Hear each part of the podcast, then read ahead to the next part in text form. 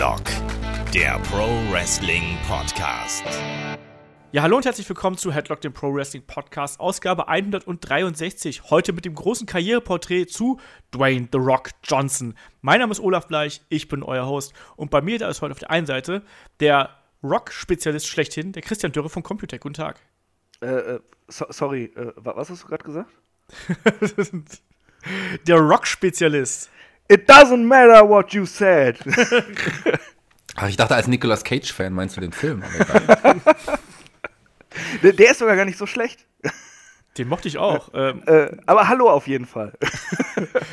Und ihr habt es vielleicht schon gehört in der anderen Leitung, der ist unser Lieblingsgigant, der Michael Shaggy Spaß. Schönen guten Tag. Ah, jetzt bin ich schon ein kleiner Gigant. G, Doppel-E, K-A-N-T, der neue Podcast mit mir und Markus Holzer. Bald kommt Folge 3. Nee, ich freue mich sehr, auch mal wieder hier dabei zu sein. Das ist echt schön. Also ich war jetzt schon länger auch nicht mehr da. Ich hatte kurz einen, wir hatten kurz einen Patreon-Podcast zusammen aufgenommen, Olaf und ich, aber ansonsten war ich jetzt schon einige Wochen nicht mehr hier aufgrund beruflicher Verpflichtungen. Aber ich verspreche euch, ich werde jetzt wieder regelmäßiger zu Gast sein. Hoffe ich doch, wenn ich darf. Na, das überlegen wir uns nochmal. Ähm, oh der Stecki und ich äh, bequatschen im aktuellen Helden aus der zweiten Reihe Podcast Scott Hall. Der erscheint jetzt auch dann quasi in der Folge an diesem Podcast, also irgendwann jetzt kommende Woche. Ähm, der ist dann für alle Patreons äh, ab 5 Dollar in die Sparkasse ähm, zugänglich. Könnt ihr euch dann anhören. Schönes Ding geworden, freut euch da drauf und die Abstimmung geht natürlich dann auch für die nächste Ausgabe online. Ansonsten, ihr wisst, wie ihr uns erreichen könnt. Uns gibt es bei Facebook, Twitter, Instagram, auf YouTube und natürlich, wenn ihr uns besonders mögt, schätzt und äh, ja, ein bisschen huldigen möchtet, geht auf iTunes oder auf Facebook. Gebt uns da eine positive Bewertung. Das haben übrigens zuletzt echt viele gemacht. Also äh, danke dafür. Wir sind jetzt bei 51 Bewertungen. Daumen hoch. Äh, vielen Dank. Und ansonsten danke nochmal an den guten Manuel, der uns äh, 10 Euro in die Portokasse geschmissen hat. Danke dafür. Und wenn ihr das auch so tun möchtet, dann könnt ihr zum Beispiel auf unsere Seite headlock.de gehen. Da gibt es zum einen unsere Support-Seite. Da habt ihr alles aufgelistet, wie ihr uns unterstützen könnt. Oder ihr geht einfach direkt auf Patreon patreon.com slash headlock.de. Da gibt es dann gegen einen kleinen Obolus exklusive Episoden mit dem Shaggy, mit mir, mit Chris, mit Kai. Ähm, die Matches der, aus der zweiten äh, die Matches aus der zweiten Reihe ist auch gut. Die Helden aus der zweiten Reihe, ähm, die Matches of the Week und natürlich Call-Up, unser Interviewformat und demnächst dann auch ein paar Specials. Also da sind wir auch gut dabei. Inzwischen sind es, glaube ich, fast 40 Podcasts, die ihr da bekommt, wenn ihr jetzt einsteigt. Also ich glaube, damit seid ihr die Osterfeiertage erstmal mit bedient. Aber Matches aus der zweiten Reihe stimmt ja auch manchmal, wenn Kai die auswählt. das stimmt. Manchmal auch Podcaster aus der zweiten Reihe. ja, unser Hauptthema heute ist äh, Dwayne The Rock Johnson. Und ich sage das äh, gerade auch in dieser Länge, weil natürlich ein äh, The Rock längst nicht nur der Wrestler ist, sondern inzwischen ja auch einer der größten Hollywood-Stars schlechthin, wenn nicht sogar der größte Name. Ich glaube, er war doch letztes Jahr sogar oder für 2017, glaube ich, sogar der bestverdienende äh, Hollywood-Schauspieler schlechthin. Also äh, der Mann hat es geschafft und ist nicht nur The Rock, sondern eben auch Dwayne Johnson. Ähm, ja, ich frage ja immer erstmal so, äh, die allgemeine Frage hier in die Runde. Äh, Chris, wann ist dir denn The Rock zum ersten Mal aufgefallen oder war es noch Rocky Maivia? nee, äh, richtig aufgefallen ist er mir, glaube ich, so uh, 99 müsste es gewesen sein dann, wo, wo er dann auch schon äh, Face war, also in der Zeit, wo äh, Stone Cold zum äh, äh, nicht immer da war, eben auch, wo, wo er lange ausgefallen war wegen der Verletzung und Rocky so diese Face-Rolle eingenommen hatte. Ich glaube, da ist er mir so richtig aufgefallen dann und da, äh, ich, ich, glaube, da wurde ich auch erst so richtig zum Wrestling-Fan, weil ich The Rock einfach so unfassbar geil fand. Shaggy, wie war es bei dir? Bei mir war es natürlich noch Rocky Maivia. Und der hatte ganz, ganz am Anfang kam er sogar zum Ring. Ich glaube, dass man hat ihn sogar wirklich so angekündigt als der The Blue Chipper Rocky Maivia. Wurde ja auch im Vorfeld noch ganz groß angekündigt als erster Wrestler der dritten Generation, der Sohn von Rocky Johnson, der Enkelsohn von Peter Maivia, zwei WWE-Legenden, die mehr oder weniger große Fußabdrücke in der WWE-Geschichte hinterlassen hatten. Ähm, das richtig klar Babyface, grinsender Charakter mit seinem komischen Flatteranzug, den er am Anfang hatte. Ich weiß nicht, ob du dich erinnerst, Olaf. Der hatte so einen seltsam mit so Bändern Anzug, den er, also offen Oberteil, wo nur so Bänder waren und an den Armen auch so Bänder und dann seine komischen, lockigen Haare damals am Anfang noch. Und dann kam so ein grinsender Wrestler, der am Anfang auch noch nicht so der herausragende Wrestler war, aber von Beginn an sofort gepusht wurde. Mit dem Debüt, ich glaube sogar beim Großereignis, war das nicht bei der Survivor Series sogar? Genau, Survivor Series 96, ja. Genau, also ich konnte von Beginn an nichts mit diesem Charakter anfangen und dachte, da war ich mir ganz sicher, der ist ganz schnell wieder in der Versenkung verschwunden. Der wird von den Fans nicht angenommen, das hat man sofort gemerkt. Aus dem wird nie was Großes. ja, so kann man sich irren, ne? Ich, ich, ich muss auch, auch, noch revidieren. Ich glaube, fast 98 habe ich ihn doch ja schon auf dem Schirm gehabt. Ich habe irgendwie so dunkel äh, in Erinnerung, dass ich ihn ziemlich cool fand, obwohl er ein Arsch war. das, das wollte ich nur noch so Dann könnte das natürlich 98 als ja. Teil der Corporation sein. Ja, das, das könnte gut sein, aber das verschwimmt alles so ein bisschen. Da war ich halt erst so zehn Jahre alt. Ja, bei mir war es so wie beim Shaggy. Also ich habe auch ihn bei der Survivor Series 96, er wurde ja angekündigt im Vorfeld mit Trailern und so. Und da habe ich auch was ganz, ganz Großes erwartet. Und dann kommt da halt so ein Typ raus mit, mit, mit Luftschlangen äh, als, als Outfit und mit äh, irgendwelchen Halsketten und lustigen Haaren und Grinsen. Und ich habe gedacht, okay, das ist jetzt dieser, dieses Natural Tough Guy Ding, was da irgendwie so groß angekündigt worden ist, als neuer großer Athlet. Und das war dann irgendwie auch nicht so richtig geil. Abgesehen davon, dass dieser Kampf auch sehr merkwürdig war, weil da ja auch so, naja, da war ein Flash Funk, glaube ich, auch noch dabei und ein, ein Goldust, ja, und Jerry Lawler und ein, äh, einen Crush in seiner komischen Ich war im Knast äh, Gimmick und, und ein Stalker damals auch noch. Also, das war auch nicht, vielleicht nicht so der ideale Kampf, um ihn da einzuführen, obwohl er am Ende dann zwei Leute besiegt hat. Aber naja. Er war ja nicht sogar der Soul Survivor in dem Match, sogar in seinem Debüt, war das nicht so? Ja, ja, ja, ja. Er war der Soul ja. Survivor und hat am Ende noch zwei Leute rausgekegelt. Mit dem Shoulder Breaker, was auch ein unfassbar spektakulärer Finisher übrigens ist. naja, äh, darüber kommen wir gleich noch äh, zu sprechen, weil natürlich bei The Rock, ähm, da müssen wir über, über, sein Debüt sprechen. Wir fangen aber natürlich bei äh, unseren Porträts wie immer ganz, ganz vorne an und ganz, ganz vorne, da ist natürlich The Rock noch äh, klein und flüssig oder so. Äh, ist geboren als Dwayne Douglas Johnson am 2. Mai 1972 in äh, Kalifornien, Sohn von Atta Johnson und natürlich Professional Wrestler Rocky Johnson und ist Nachfahre von High Chief Peter Malvia, also sprich eine große Wrestling-Familie.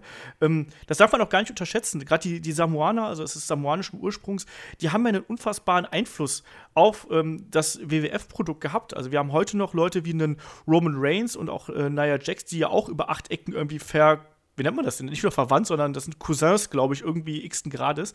Ähm, Shaggy, welche Rolle spielen gerade die Samoaner zum, äh, für WWE und für WWF gerade in der Vergangenheit?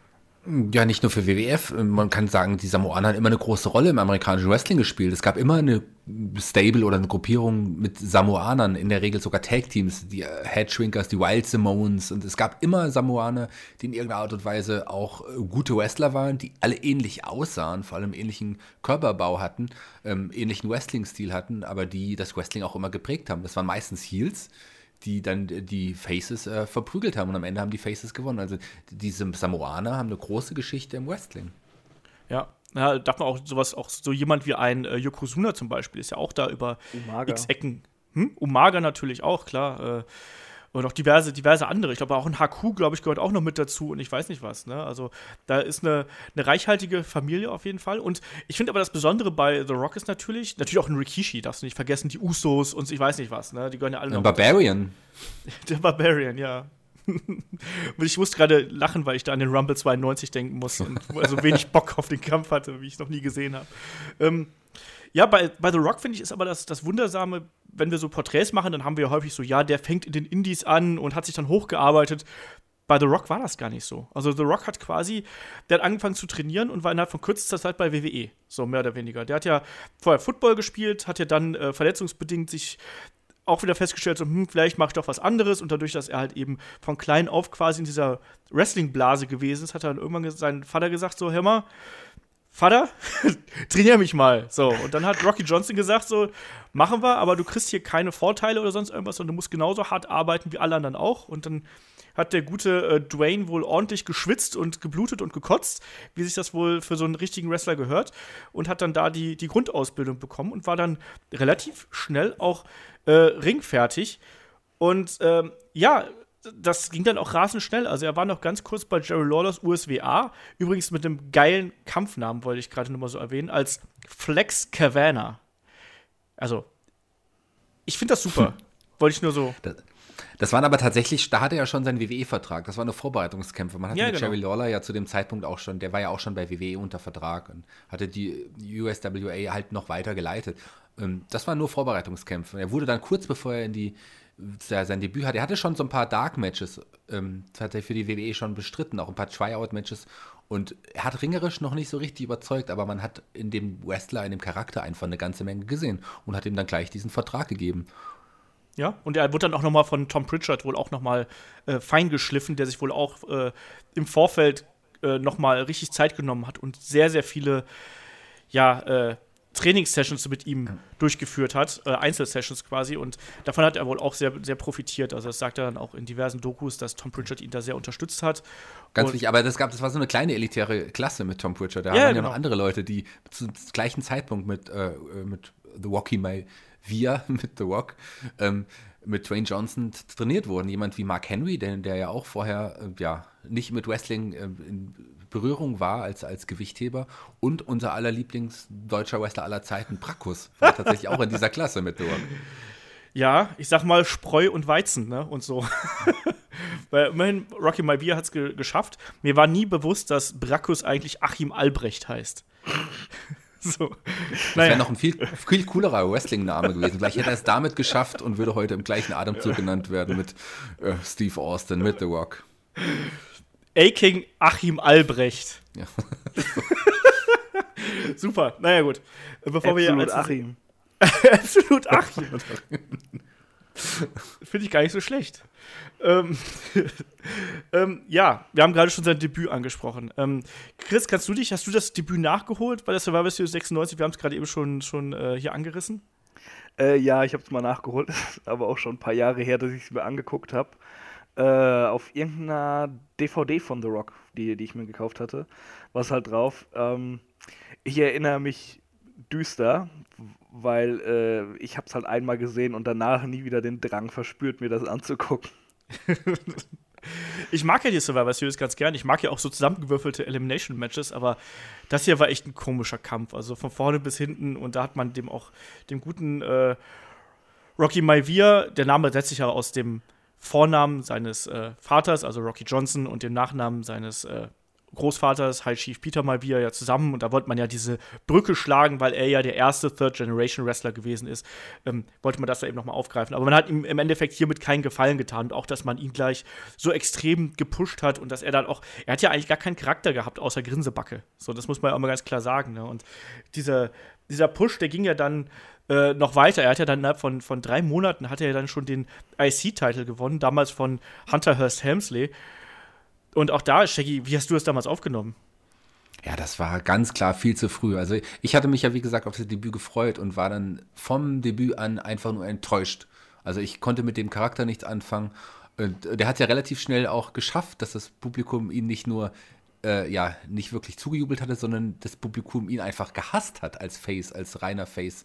Ja, das äh, hat nicht funktioniert. Äh, da gab es ja schon relativ schnell die Die, Rocky, Die-Rufe im Publikum und das muss man erstmal erreichen in so einer jungen Karriere, der arme Mann. Ja, und Rocky sucks und so, ne? Also ja. alle außer Rocky, so ein bisschen. Ähm, er hat, hat er dann trotzdem den Titel eine ganze Zeit lang äh, äh, gehalten, ne? Also unter anderem ja hat er, hat er unter anderem Bret Hart hat er per DQ geschlagen. Man muss aber sagen, er hat auch gegen Savio Vega, schon wieder Savio Vega, Shaggy, ähm, ja, da musste er sich geschlagen geben per Countout, aber insgesamt hat man halt eben gemerkt, dass das ähm, Experiment des Babyfaces Rocky Malvia funktioniert nicht. Und er hat sich dann auch relativ schnell, also 97, dann im April 97, hat er sich dann eine Knieverletzung gegen äh, Mankind zugezogen, also eine echte Knieverletzung. Und als er dann ein paar Monate später zurückgekommen ist, hat man das eben aufgegriffen ähm, und hat aus ihm einen Heal gemacht. Er ist nämlich dann gegen, Achtung, gegen die äh, Disciples of Apocalypse geturnt. Die guten Disciples of Apocalypse, also wenn das nicht die guten Jungs sind, dann weiß ich es nicht. Und, und, und ist dann zu Nation of Domination übergelaufen.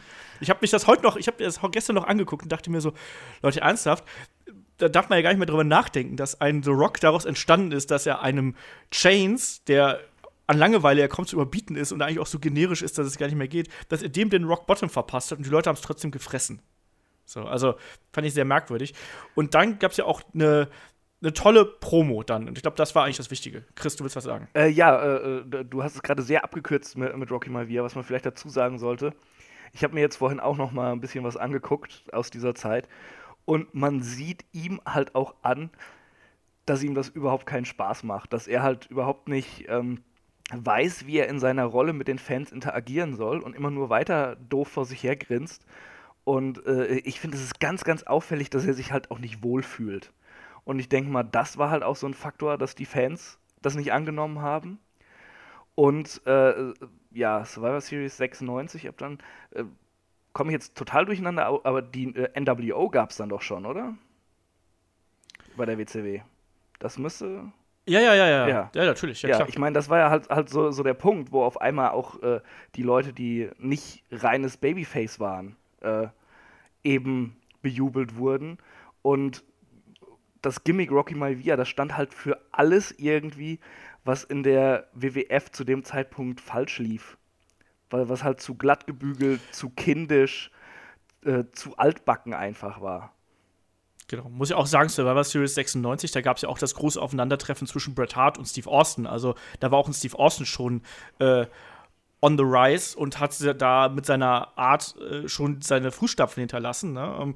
Und natürlich passte dann so ein Clean-Cut-Babyface da überhaupt nicht mehr rein. Ne? Und das hat man dann auch relativ schnell gemerkt. Und ich habe jetzt auch noch mal so Interviews gelesen. Ähm, da hat, dass das gesagt worden ist, ja, äh, dass sich äh, Rocky Maivia quasi so verhalten hat, wie er dachte, dass die Fans einen Babyface erwarten.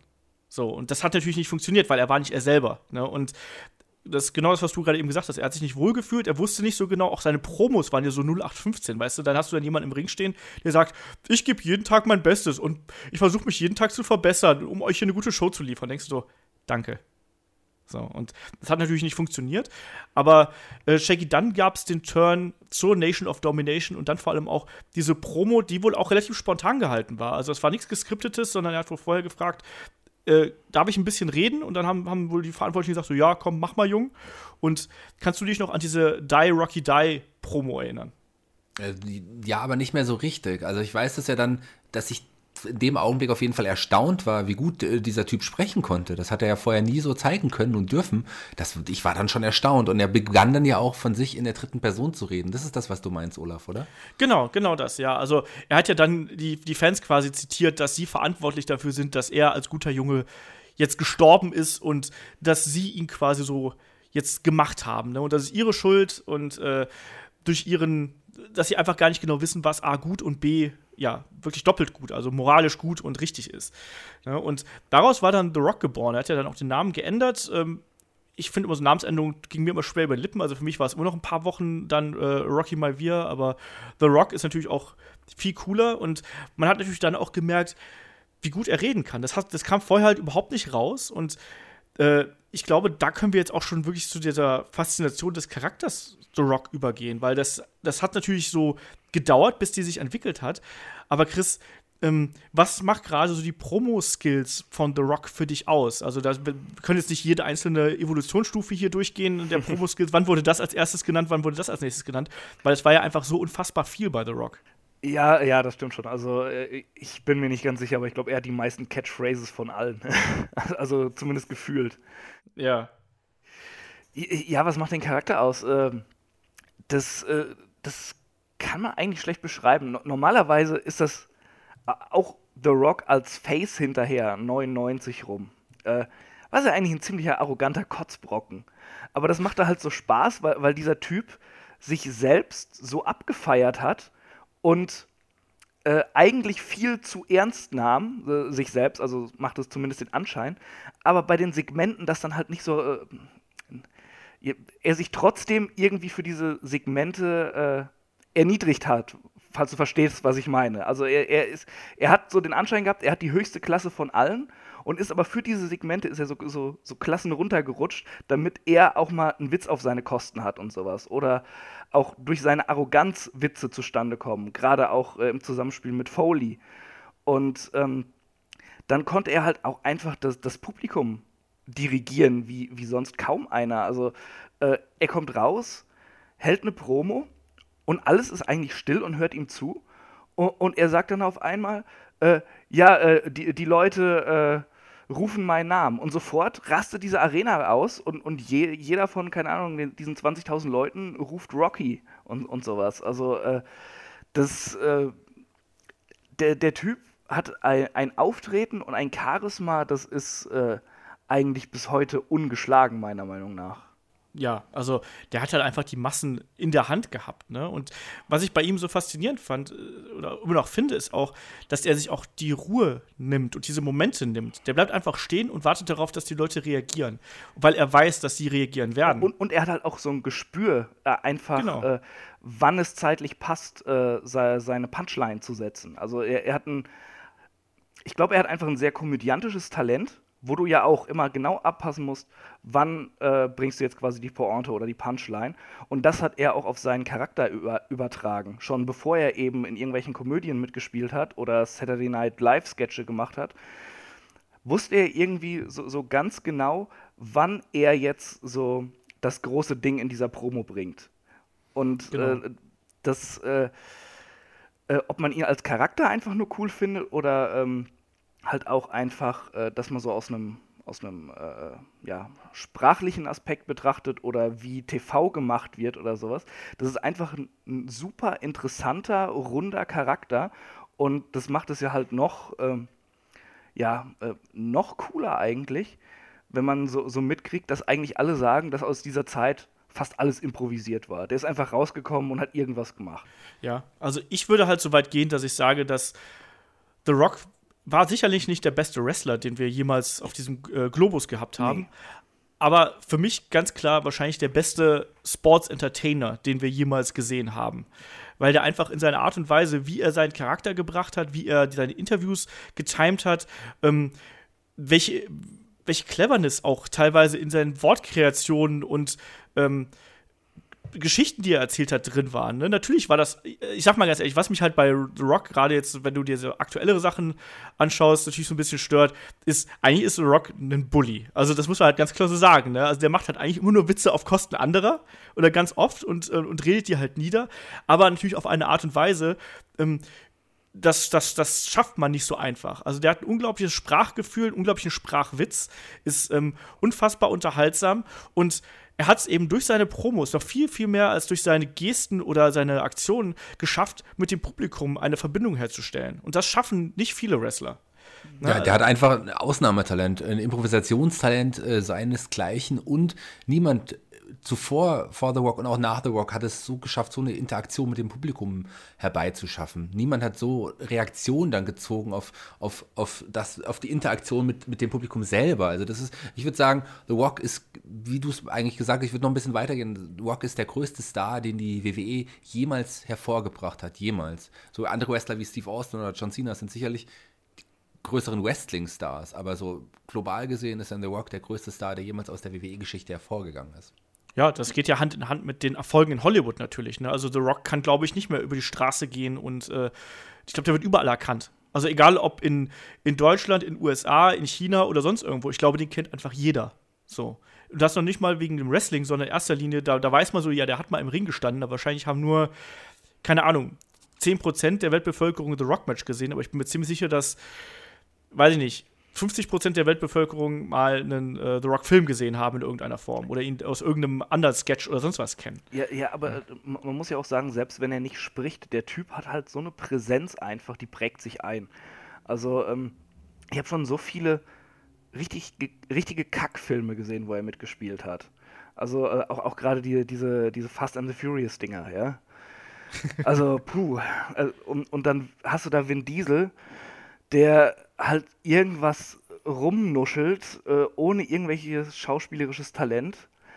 Und du denkst dir so, meine Güte, warum gucke ich mir diesen Mist an? Und dann kommt The Rock ins Bild und deine Augen kleben am Bildschirm, weil dieser Typ einfach so eine Präsenz hat und, und einfach so, so, so ein Charisma direkt ausstrahlt.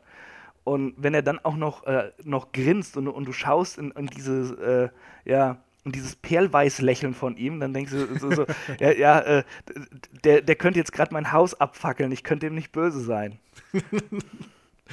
ja, das stimmt schon. Also, und ich habe da erstmal gerade bei den Fast and Furious, wo man ja vorher gesagt hat, so, ja, so, Vin Diesel ist schon eine coole Sau, ne? Und dann hat, gerade so, nee, so in den frühen Teilen, Vin Diesel war doch, wenn du jetzt Anfang der Mitte, Mitte der 90er, war doch Vin Diesel der Actionheld schlechthin. Und dann stellst du halt einen The Rock auf einmal daneben, denkst du so, nee, das, das wird nichts mehr. Du bist, du bist das alte Eisen, aber komplett so.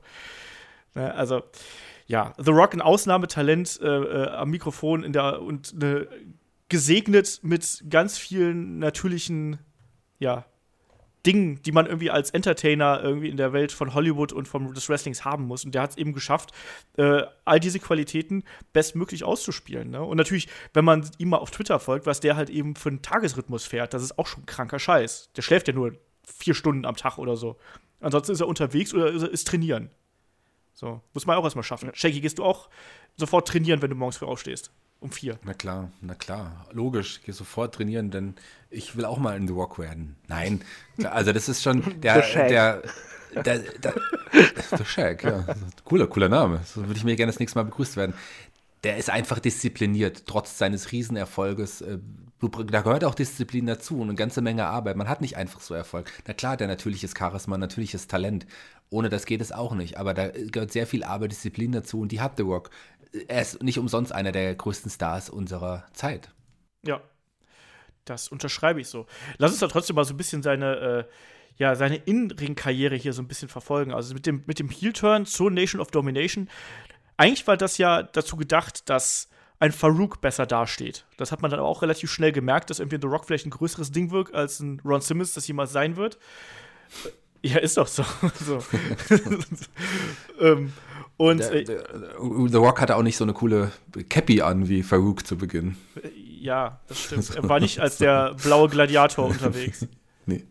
Als Blue Chipper ganz am Anfang erwähnt. Aber nee, klar hat er eben ganz schnell, innerhalb von weniger Wochen hat man gemerkt, hey, das ist eigentlich der größere Star. Ich glaube, dass am Anfang die Fehde, wie du gesagt hast, gegen Farouk ja noch gar nicht geplant war. Der kleine Aufstand von The Rock innerhalb der Nation of Domination, der war noch nicht beabsichtigt. Der war aber dann logisch, als man die beiden nebeneinander gesehen hatte. Genau, also das hat sich dann einfach so ergeben, dass dann auch die Booker natürlich gesehen haben, so okay, die Leute reagieren viel, viel mehr auf einen The Rock und wenn der irgendwas macht, als auf einen Farouk. So. Und äh, das, da, das verstehen die ja auch. Gerade zu der Zeit war natürlich auch Not am Mann.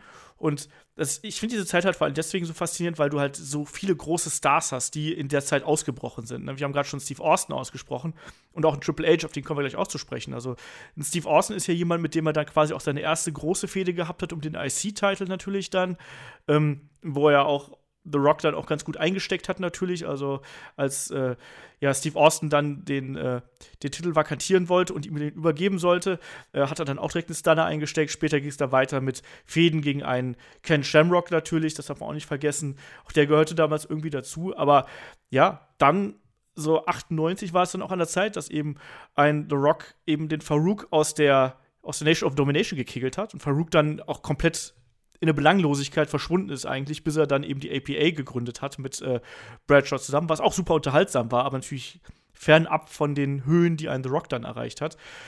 Ähm, und natürlich dann gab es auch die Fehde mit, äh, ja, mit der D-Generation X. Und äh, Chris, du als Mensch, der gerne lacht, ähm, D-Generation X gegen Nation of Domination, was hat denn damals die Fehde für dich ausgemacht?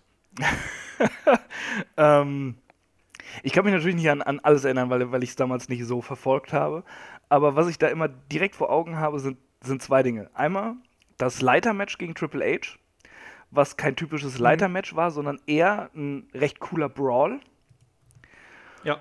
Und äh, natürlich, äh, als die, die Generation X äh, verkleidet als die Nation of Domination in den Ring kam, mit äh, X-Pac als äh, Mizark Henry, wenn ich mich richtig erinnere.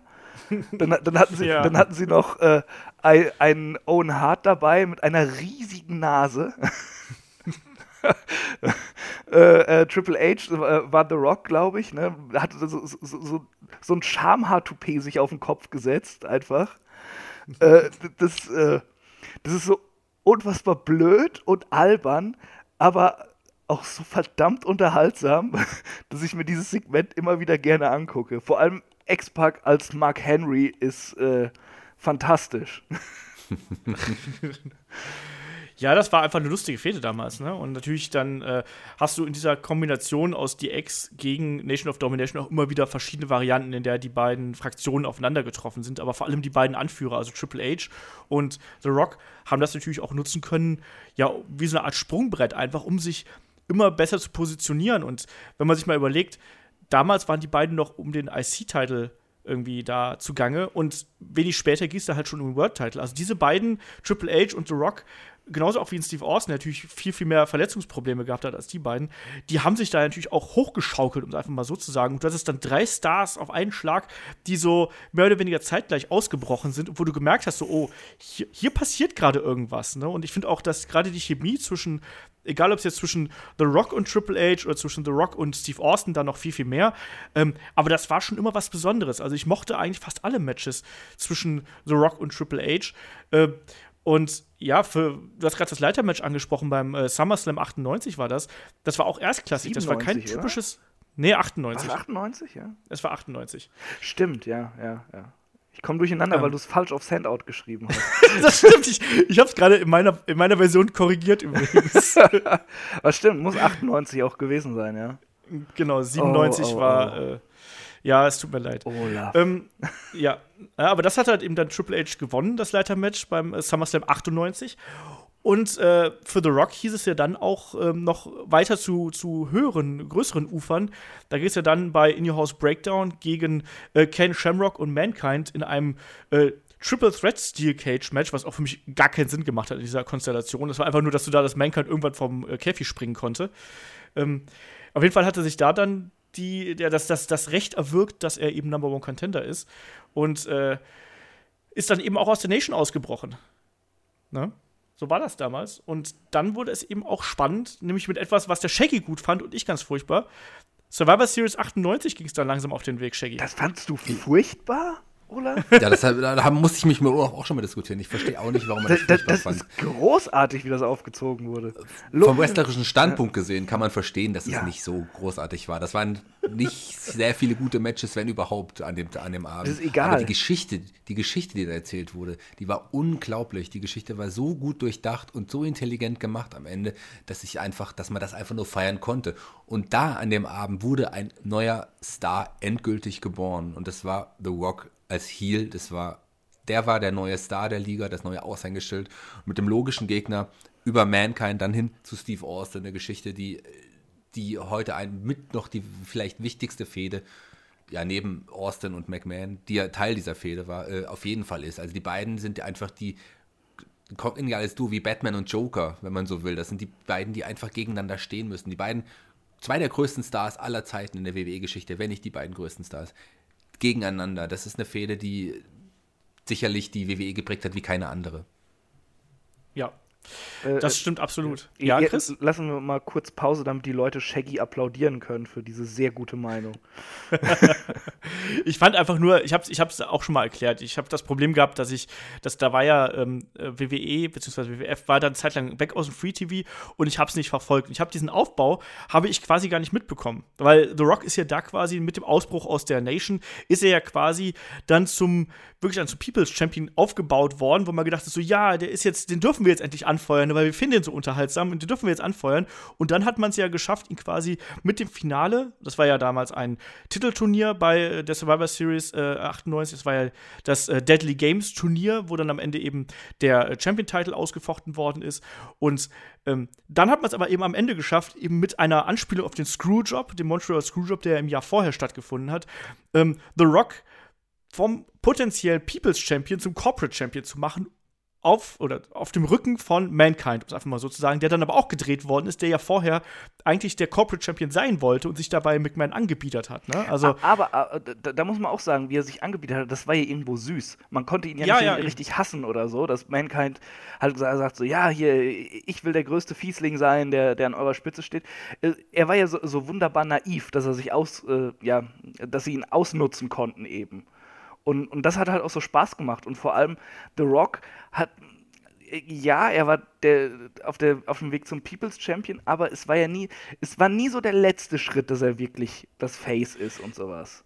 Also ja, das, eben. Das es war ja so dieser Übergang ja. natürlich. Ne? Man hat es immer angedeutet, auch mit diesen Interviewgeschichten. Er hat ja immer noch diesen, diese Arroganz dabei gehabt, aber die Leute fanden ihn halt einfach schon so geil und unterhaltsam, dass die eigentlich den People's Champion haben wollten. Was halt auch cool war, äh, als, als er noch, auch klar Heel war und die Leute schon anfingen, seine Catchphrases mitzusprechen.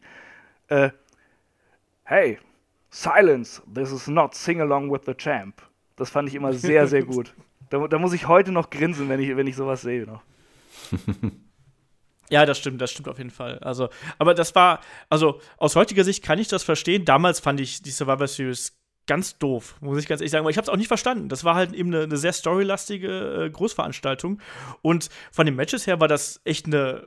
Das war nicht gut, was da gezeigt worden ist. Das muss ich leider so sagen. Aber, aber das Finale war, war nicht schlecht. Ja, aber nur weil ein Stück Kuchen schmeckt, dann muss trotzdem das ganze Buffet nicht gut sein. Ja, also müssen wir ja nicht diskutieren. Klar waren die Kämpfe an dem Abend auf jeden Fall nicht gut und dass Olaf halt auch von uns drei nicht der intelligenteste gerade ist, ist auch nicht schlimm. Dafür ist er ein ganz lieber. Und er ist so ein bisschen der Mankind unseres Podcasts. Ich könnte gerade sagen. Ich bin der Mankind von Headlock. Ich wünsche mir dann also, aber auch Mr. Olfo, Mr. Olfo Sockenpuppe.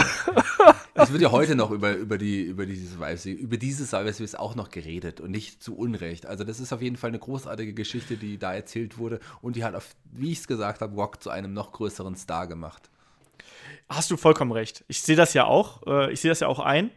Ähm, ich mag aber auch vor allem die Dynamik, die ein Mankind äh, mit einem The Rock gehabt hat. Und Shaggy hat es ja gerade auch schon richtig zusammengefasst. Also es war ja wirklich dann so, dass eigentlich dieses Programm mit The Rock und Mankind die Hinführung war zu äh, The Rock gegen Austin. Also quasi dieses Übergangsprogramm, während Austin ja auch immer so ein bisschen geschont worden ist und teilweise auch noch im Programm mit, äh, mit äh, McMahon drin war, ähm, hat man eben dann hier eben zwei Kandidaten gehabt, die geile Matches abliefern konnten und die dann eben auch einfach das Programm quasi tragen konnten für diese, für diese Zeit. Und äh, ja, Shaggy, was war denn dein liebstes Aufeinandertreffen zwischen äh, The Rock und Mankind? Die beiden haben ja diverse Schlachten ausgetragen. Oh, das waren alles Highlights, alles ganz spannende Matches. Ich mochte natürlich auch dieses Empty Arena Match. Das war auch so was ganz Neues, wo man ein Match hatte, wo einfach keine Zuschauer da waren, null Reaktionen von, von, aus dem Publikum. Weil so Reaktionen, das ist ja auch ein bisschen das, was Wrestling ausmacht. Das war ganz interessant anzuschauen und die Matches der beiden waren einfach so hart oder dieses I Quit Match der beiden gegeneinander, das war eines der brutalsten Matches zu dem Zeitpunkt, das ich je gesehen hatte. So, da musste ich zeitweise sogar wegschauen, so hart war das. Also die ganze Fehde war einfach super aufgezogen, super interessant und am Ende dann einen feiernden äh, Mankind zu sehen, das erste Mal mit dem, mit dem World Title, das war schon ein großer Moment, nicht nur für Mankind, auch für die WWE. Das war der Zeitpunkt, wo die WWE dann auch äh, ja, WCW überholt hatte, endgültig. Aber das war auch geschichtlich gesehen, Mankind hatte sich das einfach verdient und gegen den arroganten Heel, den Corporate Champion, gegen The Rock dann am Ende triumphierend im Ring stehen zu dürfen, mit Hilfe der DX war schon ein Riesenmoment. Ja, das sehe ich auch so. Also ich fand auch diesen Pop, den es ja damals gegeben hat bei diesem legendären Titelwechsel am 4. Januar 1999, als Mankind dann Champion geworden ist.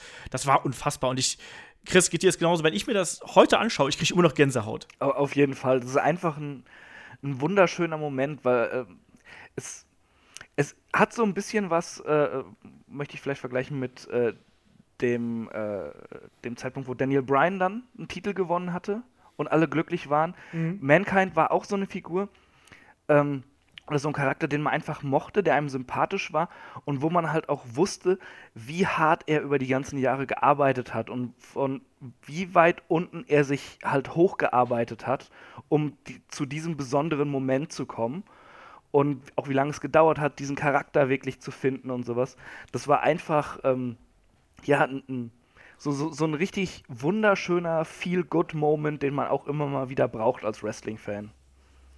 Ja, absolut. Und danach gab es ja dann auch für Mankind diverse Male ordentlich auf die Moppe, um es mal so zu sagen. Also, ja. Shaggy hat gerade schon das I Quit-Match angesprochen, wo ja auch The Rock so ein bisschen die Fasson verloren hat und so ein bisschen. Äh, ja, wie soll man sagen, das Adrenalin, das äh, nicht unbedingt das Beste aus ihm rausgeholt hat, um es mal so zu, äh, zusammenzufassen mit den Stuhlschlägen.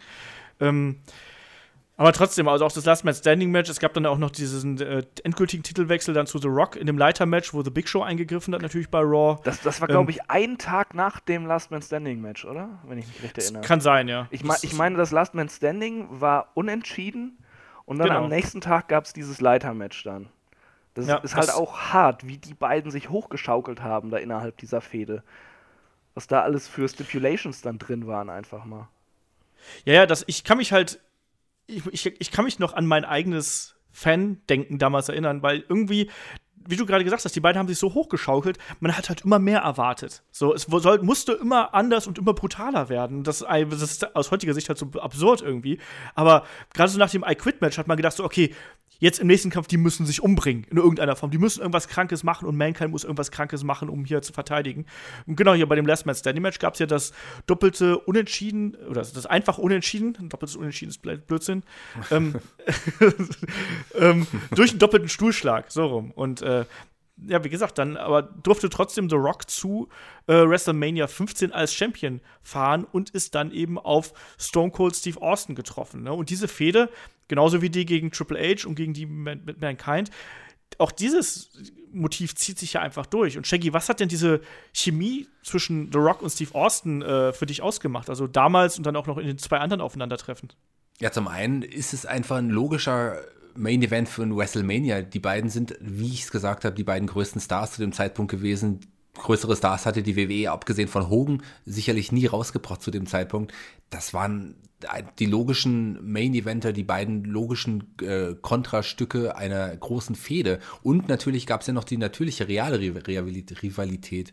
Weil wer ist jetzt wirklich Nummer eins bei der WWE? Das war ja so ein Hin und Her. Ist The Rock der größere Star? Man wusste nicht, was später aus The Rock wird zu dem Zeitpunkt, logischerweise. Ist Steve Austin der größere Wrestling-Star? Das waren ein, die beiden großen Namen und die, wenn man die gegeneinander stellt in einen Hut wirft, dann ist, kommt, kann nur was Großes rauskommen. Ja. Witzige Anekdote dazu, also ähm, auch in der, in der äh, The Rock-Doku, die auch im Netzwerk verfügbar ist, ähm, da sagt The Rock so, dass ähm, Steve Austin hätte ihm mal so, eine kleine, so ein kleines Bild zugeschoben und da war halt ein Autogramm von ihm drauf und da stand eben dann äh, Stone Cold Steve Austin Number One. Und er hat halt so gedacht, so, ja, okay, das ist so ein kleiner Rip, ne, so ein kleiner Scherz unter Kollegen.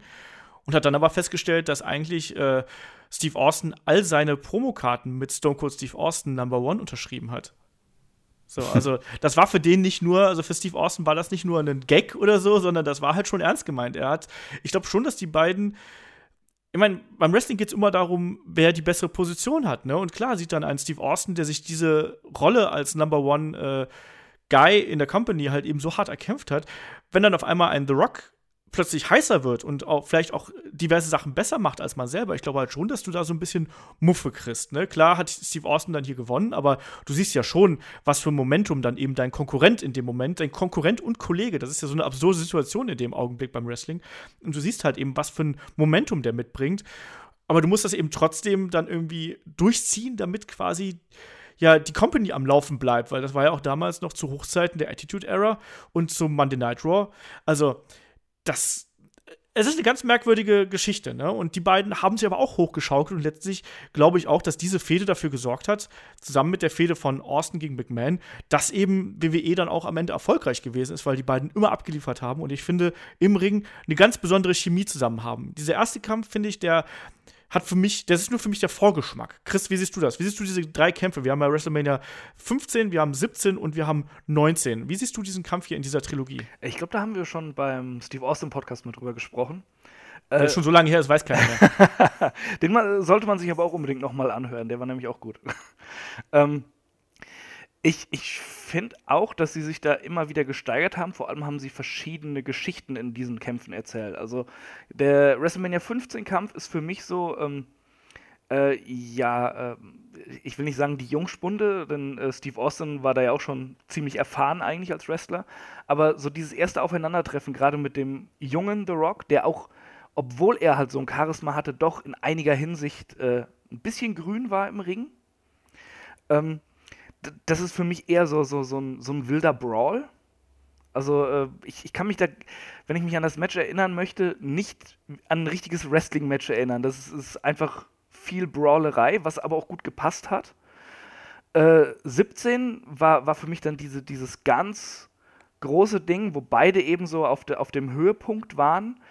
Ähm, wo, äh, äh ja, das war halt einfach ein, ein sehr äh, schnelles, äh, hartes Match, auch viel Gebrawle.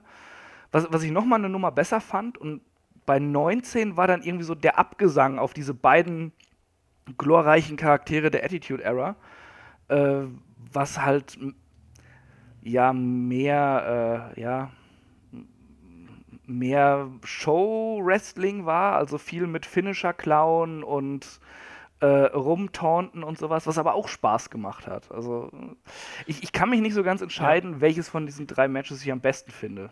Ja, also es, es ist für, für, mich ist es relativ klar, dass es WrestleMania 17 ist, weil das ist einfach für mich die, die größte, ja. eines der größten Matches aller Zeiten. Wa wahrscheinlich. Halt das, das, ist einfach so der Höhepunkt einfach von beiden. So. Eben. Übrigens, der Podcast, den du gerade angesprochen hast, war, war Ausgabe 42. Also ist wirklich schon sehr lange her. Es war irgendwann so 2016. Ja, es, ist, es war im Oktober 2016.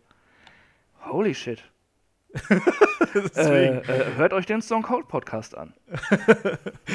nee, das ist echt schon, schon ein bisschen länger her. Aber wie gesagt, diese beiden Männer haben eine ganz besondere Rivalität und haben halt eben WWE über zig Jahre geprägt. Und es ist ja auch, also das hier war ja nicht der, deren erstes Aufeinandertreffen, aber eben, das sind die großen Aufeinandertreffen, an die sich alle wirklich erinnern. Also die WrestleMania Main Events ähm, und, und, und, Special äh, Attraction Matches, das ist natürlich auch dann was ganz Besonderes. Und die beiden äh, haben dafür gesorgt, dass Wrestle, dass äh, WWE einfach in der Position dann gewesen ist, über dieses da, über dieses eben für fünf Jahre gewesen sind. Aber habe ich das richtig in Erinnerung, dass WrestleMania 15 eher Gebrawle war? Ich bin mir jetzt nicht das mehr stimmt, sicher. Ja. Okay.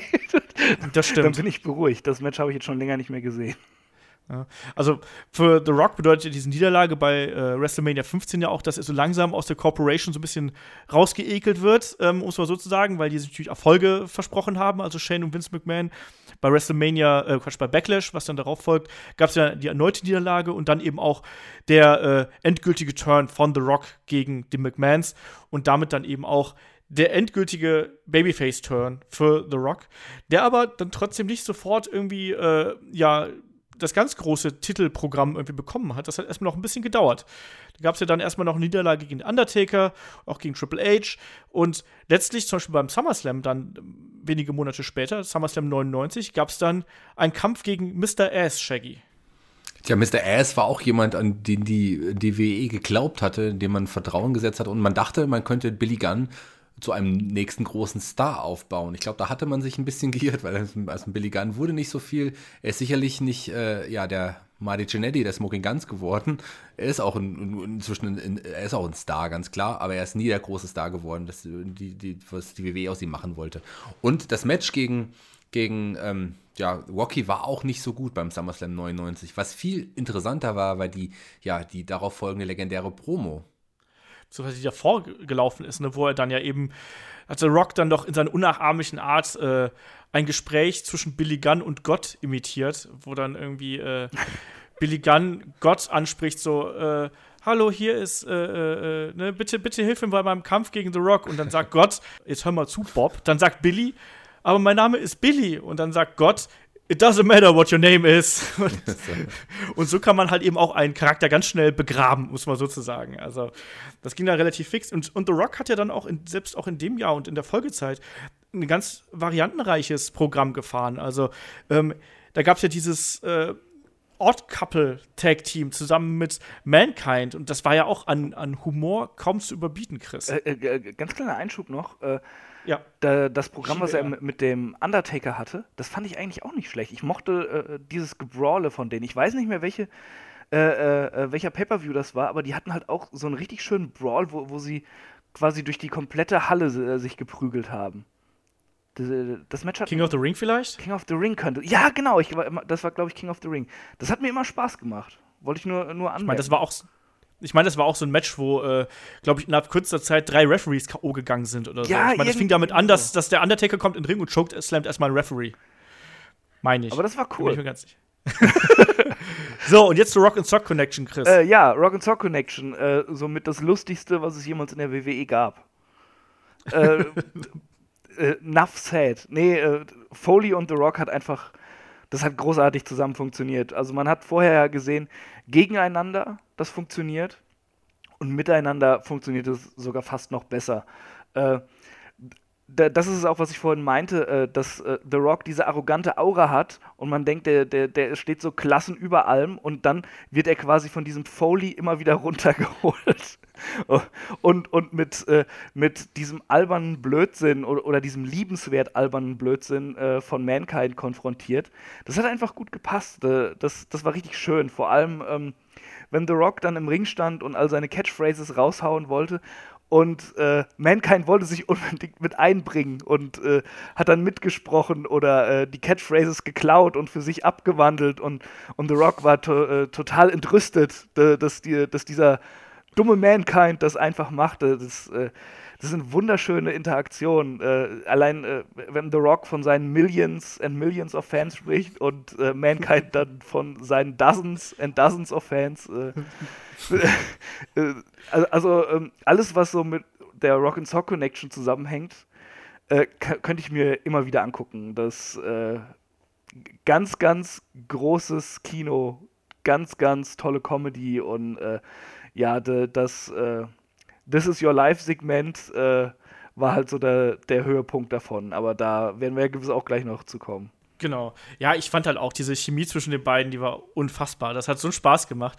Und du hast gerade schon dieses mit, mit den Dozens and Dozens of äh, Mankind-Fans angesprochen. Es war natürlich auch eine kluge Art und Weise, wie man Mankind so ein bisschen aus diesem, er muss sich in jedem Kampf umbringen, äh, Tonus irgendwie rausreißen konnte, ne? Weil das ging ja einfach nicht mehr.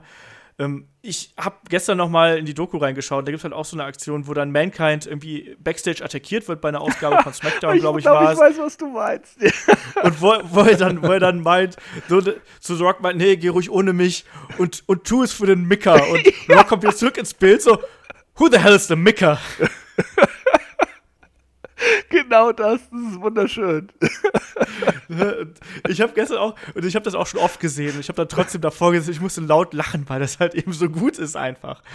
Ne? Und Shaggy, wie hat dir denn äh, das This Is Your Life-Segment gefallen? Das hat dir damals, um sich mal so die, die Statistik wieder aufzuführen, 27. September 99 über 8 Millionen Zuschauer, unfassbar viel Minuten überzogen, aber das am meisten gesehene Segment aller Zeiten. Bis Warst heute einer noch, von den Zuschauern. Ja, ja ich war einer der Zuschauer und ich liebe das. Ich, von allen Segmenten, die ich jemals gesehen habe, äh, da ist es äh, das beste Segment überhaupt. Es war so witzig, wie, wie man hat gesehen, wie, wie uh, The Rock, also sich nicht wohl, wirklich am Anfang nicht so wohl gefühlt hat, wie Mankind ihn chauffieren wollte und so. Das war schon ein großartiges Segment.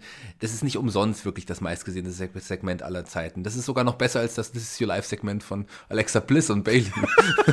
so, schwerer, schwerer, äh, schwere Fußstapfen, die die getreten sind. Ja, ich hat, fand ich sogar besser als alle Bikini-Segment, Bikini-Contest-Segment im Vorfeld. Nein, ganz im Ernst. Es ist wirklich großartig gewesen. Leute, wenn ihr das noch nicht gesehen habt, dann habt ihr wirklich was verpasst. Das ist auch, ich habe es heute schon ein paar Mal gesagt, äh, geschichtlich gesehen, einer der größten Momente in der Geschichte der WWE, ganz klar. Ja, ja und, und, und, vor allem, was man dazu sagen muss, diese 8 Millionen, äh, die sind ja nicht allein da zustande gekommen, dass, äh, dass es alleine WWF-Zuschauer waren oder dann welche von der WCW rübergeseppt haben und hängen geblieben sind. Das waren ja halt so viele Zuschauer, dass tatsächlich äh, Leute, die das geguckt haben, Bekannte oder Freunde angerufen haben müssen, um denen zu sagen, schaltet mal ganz schnell auf, äh, lief es da bei, bei USA? Oder ke keine Ahnung, auf welchem Sender es da äh, gerade Raw lief, aber schaltet auf den Sender, das müsst ihr sehen. Sonst wäre diese Zuschauerzahl nicht möglich gewesen. Und das ist halt auch noch mit so das Beeindruckende daran. Ja, dass du halt wirklich so eine, so eine analoge Wanderschaft von Zuschauern hast. Ja. Und äh, hatte auch eine großartige Punchline, wie lange dieses Ding ging und dann schlussendlich wurde es aufgelöst dass Mankind einfach zu blöd war, sich den Geburtstag von The Rock zu merken. Das ist wunderschön. Ja, das war ganz großes äh, Entertainment, um es einfach mal so zu sagen. Ne? Und trotzdem, äh, ja, ging es ja dann auch hin und wieder mal etwas ernster zur Sache. Aber Mick Foley hat ja dann auch gesagt, irgendwie, selbst die Aktionen im Ring zwischen den beiden waren häufig auch einfach improvisiert. Ich kann mich da noch zum Beispiel an den doppelten People's Elbow von äh, beiden gegen einen am Boden liegenden The Big Show äh, erinnern und so ein Blödsinn. Also, das war einfach pure, pures Entertainment und es hat unfassbar viel Spaß gemacht. Ähm, aber letztlich, also, ich fand die als Tag-Team eigentlich immer viel, viel unterhaltsamer, wenn sie nicht im Ring gestanden haben. Muss ich so, also, ich fand die dann die, in ihrer Interaktion viel, viel unterhaltsamer als, als Match Teilnehmer in irgendeiner Form. Also ich finde die da so, naja. Ja, das ähm, stimmt schon, aber äh, das hat das Team ja auch ausgemacht. Das waren wirklich nicht ja, die Matches. Die, die, wurden definiert über ihren albernen Kack, den sie gemacht haben. Aber das hat ja auch, das hat ja auch, obwohl The Rock auch großartige Matches abgeliefert hat, auch den Charakter The Rock eigentlich ausgemacht. Absolut, Der war ja, also in Segmenten noch mal noch um Längen unterhaltsamer als in den Kämpfen. So, ja. Ganz klar das stimmt. Äh, für The Rock ging es dann weiter beim Rumble 2000, den er ja gewonnen hat. Ne? Also da stand ja Mick Foley dann im Programm gegen Triple H. Rock hat den, ähm, den äh, Rumble gewonnen. Etwas strittig mit dieser Aktion mit, äh, Big Show irgendwie. Das hat aber äh, trotzdem noch funktioniert. Und für, ja, für WrestleMania bedeutet das, dass es ja ein äh, ja, Fatal Four-Way mit einem McMahon in der Ringecke jedes ja, Teilnehmers gab. Also Triple H gegen The Rock, gegen Mick Foley, gegen wen habe ich vergessen? Big Show. Genau, eigentlich, soll, so. äh, eigentlich sollte Chris Jericho ja äh, den Platz von Foley einnehmen. Echt? Ja, da, das war doch so. Äh, äh ähm, Foley war doch eigentlich retired. Der hatte ja, doch. Ja. Äh, der hatte doch das Hell in a Cell auch noch gegen Triple H, was er verloren hat, und da musste er die Karriere beenden. Und eigentlich hatten sie mit Chris Jericho geplant für die Rolle, aber ähm, er ist ihnen nicht gut genug angekommen dass sie ihn in den Main Event stellen wollten. Deshalb haben sie Foley zurückgeholt. Ich wusste das gar nicht, Hat dass es Chris Jericho sein sollte, aber. Äh Doch, ich, ich, ich bin mir relativ sicher, okay. dass Chris Jericho eigentlich die Rolle einnehmen sollte, ja. ja. Kann jetzt sein, dass ich irgendwas durcheinander schmeiße, aber ich meine, ich habe es in dem Buch von Foley gelesen. Okay. Oder in dem von Jericho. Ich weiß, vielleicht auch in beiden. Aber dafür hatte Mick Foley dann auch Linda McMahon an seiner Seite. Ja. Ich weiß nicht, ob Linda McMahon so sehr an, an die Seite von Chris Jericho gepasst hätte. Ja, ach, auf jeden Fall war das ja schon allein deswegen ein, ein denkwürdiger Main Event, weil dann ja am Ende standen sich ja Triple H und The Rock gegenüber. Das war ein Elimination-Style-Match. Und äh, eigentlich hat jeder erwartet, dass The Rock hier gewinnt und am Ende gewinnt dann trotzdem Triple H als Heel. So, das war für mich mega überraschend. Shaggy, war es bei dir auch so? Ganz klar, das war auch äh, meines Wissens war es nicht das erste Mal, dass überhaupt ein Heel äh, WrestleMania siegreich verlassen hatte am Ende mit dem World Title. Ich glaube, das war das, das erste Mal. Ja. Und dann war es nicht mal ein Single-Match, das ist auch ungewöhnlich überhaupt als Main-Event bei WrestleMania. Kein Single-Match zu einem Zeitpunkt war das auch nicht so. Also das war schon eine Riesenüberraschung, dass dann ein Triple H äh, als, als Heel-Champion WrestleMania äh, verlassen darf und am Ende feiern darf. Das war schon eine Riesenüberraschung, damit hatte keiner gerechnet. Nee, irgendwie hatten sie sich überhaupt mit diesem Main-Event einfach äh, ja, verspekuliert. Einmal dann äh, diese Jericho-Sache, dann überhaupt das in Four-Way zu machen, wo eigentlich auch niemand so richtig Bock drauf hatte. Die Leute wollten eher dieses Aufeinandertreffen von, von The Rock und Triple H eben sehen, was es dann erst bei äh, Backlash gab. Was mhm. auch ein besseres Match war als der WrestleMania Match. Ja, und auf WrestleMania folgte dann äh, ja das Aufeinandertreffen bei Backlash zwischen Triple H und The Rock. Ähm, wo dann eben äh, ja ein The Rock dann auch endlich seinen persönlichen Abschluss bekommen hat und dann durch Hilfe von Stone Cold Steve Austin eben den Titel gewonnen hat. Das ging ja dann aber relativ schnell wieder zurück, das Gürtelding, und ging dann eben zurück an Triple H. Bei Judgment Day dann eben mit einem anderen Special Refer Referee in einem Ironman-Match. Shawn Michaels war Ringrichter, der Undertaker hat eingegriffen. Am Ende hat es irgendwie so ein DQ-Smonch gegeben, weil der Undertaker, glaube ich, auch seinen Einsatz verpasst hatte und das irgendwie ganz furchtbar war. So, also ähm, da ging es dann halt eben ein bisschen hin und her und ich bin ehrlich gesagt auch kein großer Freund von dieser äh, McMahon-Helmsley-Ära, die wir damals gehabt haben. Also das fand ich halt schon ähm, ein bisschen merkwürdig. Ähm, The Rock hat dann relativ lang eigentlich den Titel gehalten, also ähm, bis Oktober. Und dann gab es ja auch diese ominöse Geschichte mit Rikishi. Shaggy, wie war das mit Rikishi? Rikishi, äh, ja, das war der, der, das hat sich ja am Anfang noch nicht aufgelöst. Steve, du meinst die Geschichte mit Steve Austin, als Steve Austin genau, angefahren ja. wurde und man lange nicht wusste, ja, wer hat's denn getan? Und am Ende, Rikishi, I did it for The Rock. Ja. So. Ja, Rikishi war der, der, der lange ja der strahlende, face, tanzende, lustige Freund aus der Too Cool-Fraktion war, äh, hatte jetzt hier seinen Heel-Turn, der nie wirklich überzeugend war. Also Uekishi als Heel hatte mich wirklich nie überzeugt und äh, The Rock war auch äh, gar nicht begeistert davon, dass ein Uekishi sowas gemacht hatte. Nee, das war auch, auch, so ein bisschen so eine Übergangsphase. Also es hat ja eigentlich auch nie so eine hundertprozentige Auflösung dieser ganzen Geschichte gegeben. Ähm, das hat auch nicht ganz gepasst. Also das war eher so ein bisschen Filler-Programm. Überhaupt hat. Da war aber, hm? Aber es war doch sowieso in dieser Zeit war viel irgendwie so ein bisschen unzusammenhängend. Ich, ich, ich, ich meine, äh, auch wie The Rock dann hinterher den Titel wiedergekriegt hatte nach Judgment Day, war ja auch, das war ja in einem äh, 3 gegen 3 Tag Team Match, ja. wenn mich jetzt nicht alles täuscht. Das, das war ja eigentlich auch, eigentlich auch totaler Nonsens. Irgendwie äh, war das so die Zeit, wo viel einfach sehr überfrachtet wirkte in der WWF. Das stimmt. Ja, so war es halt eben auch. Also gerade dieses King of the Ring äh, Six-Man-Tag, dann auch mit den McMahons, die dann ja auch teilweise, die dann auch da drin waren, also Shane McMahon, Triple H und Vince McMahon gegen den Undertaker, Kane und The Rock eben. Und ja, das ist halt irgendwie doof. Also auch so für mich hat es auch keinen Sinn ergeben, dass dann quasi der Champion seinen Titel verliert, wenn Shane McMahon gepinnt wird, so. Oder Vince McMahon vom Undertaker oder von The Rock, so. Das ist ja, das ist ja kein Vergleich, sind ja auch keine gleichwertigen Teams gewesen. Das waren generell so ein paar komische Matches dabei. Dann gab es ja auch noch diese Sache mit, äh, beim SummerSlam gab es ja dann noch dieses Triple Threat mit Kurt Angle, Triple H und The Rock, wo dann aber eigentlich eher diese Liebesgeschichte mit Stephanie und Kurt irgendwie eher im Fokus stand und Triple H als alles andere. Es war alles damals ein bisschen soapy, um es mal so zu sagen, ein bisschen merkwürdig. Ähm, und dann auch der Titelverlust, den fand ich auch sehr überraschend. Das war nämlich dann bei No Mercy gegen Kurt Angle. Und Kurt Angle konnte dann im Verlauf sogar den Titel im Armageddon äh, Hell in a Cell gegen sechs Leute verteidigen, beziehungsweise gegen fünf Leute. Das war für mich sehr überraschend, dass gerade ein Kurt Angle hier so positioniert worden ist. Also, äh, Shaggy, wie siehst du das? Ja, war total überraschend, definitiv. Aber so im Nachhinein betrachtet eine gute Wahl, wenn ein, was dann aus einem Kurt Engel wurde, der ist ja auch, auch ein Riesenstar und noch heute ein großer Name. Ich war überrascht, aber habe mich im Nachhinein gesehen gefreut und äh, so hatte Kurt Engel auch neue Geschichten. The Rock äh, war erstmal frei für anderes, aber er sollte da sicherlich auch nochmal Titelchancen bekommen.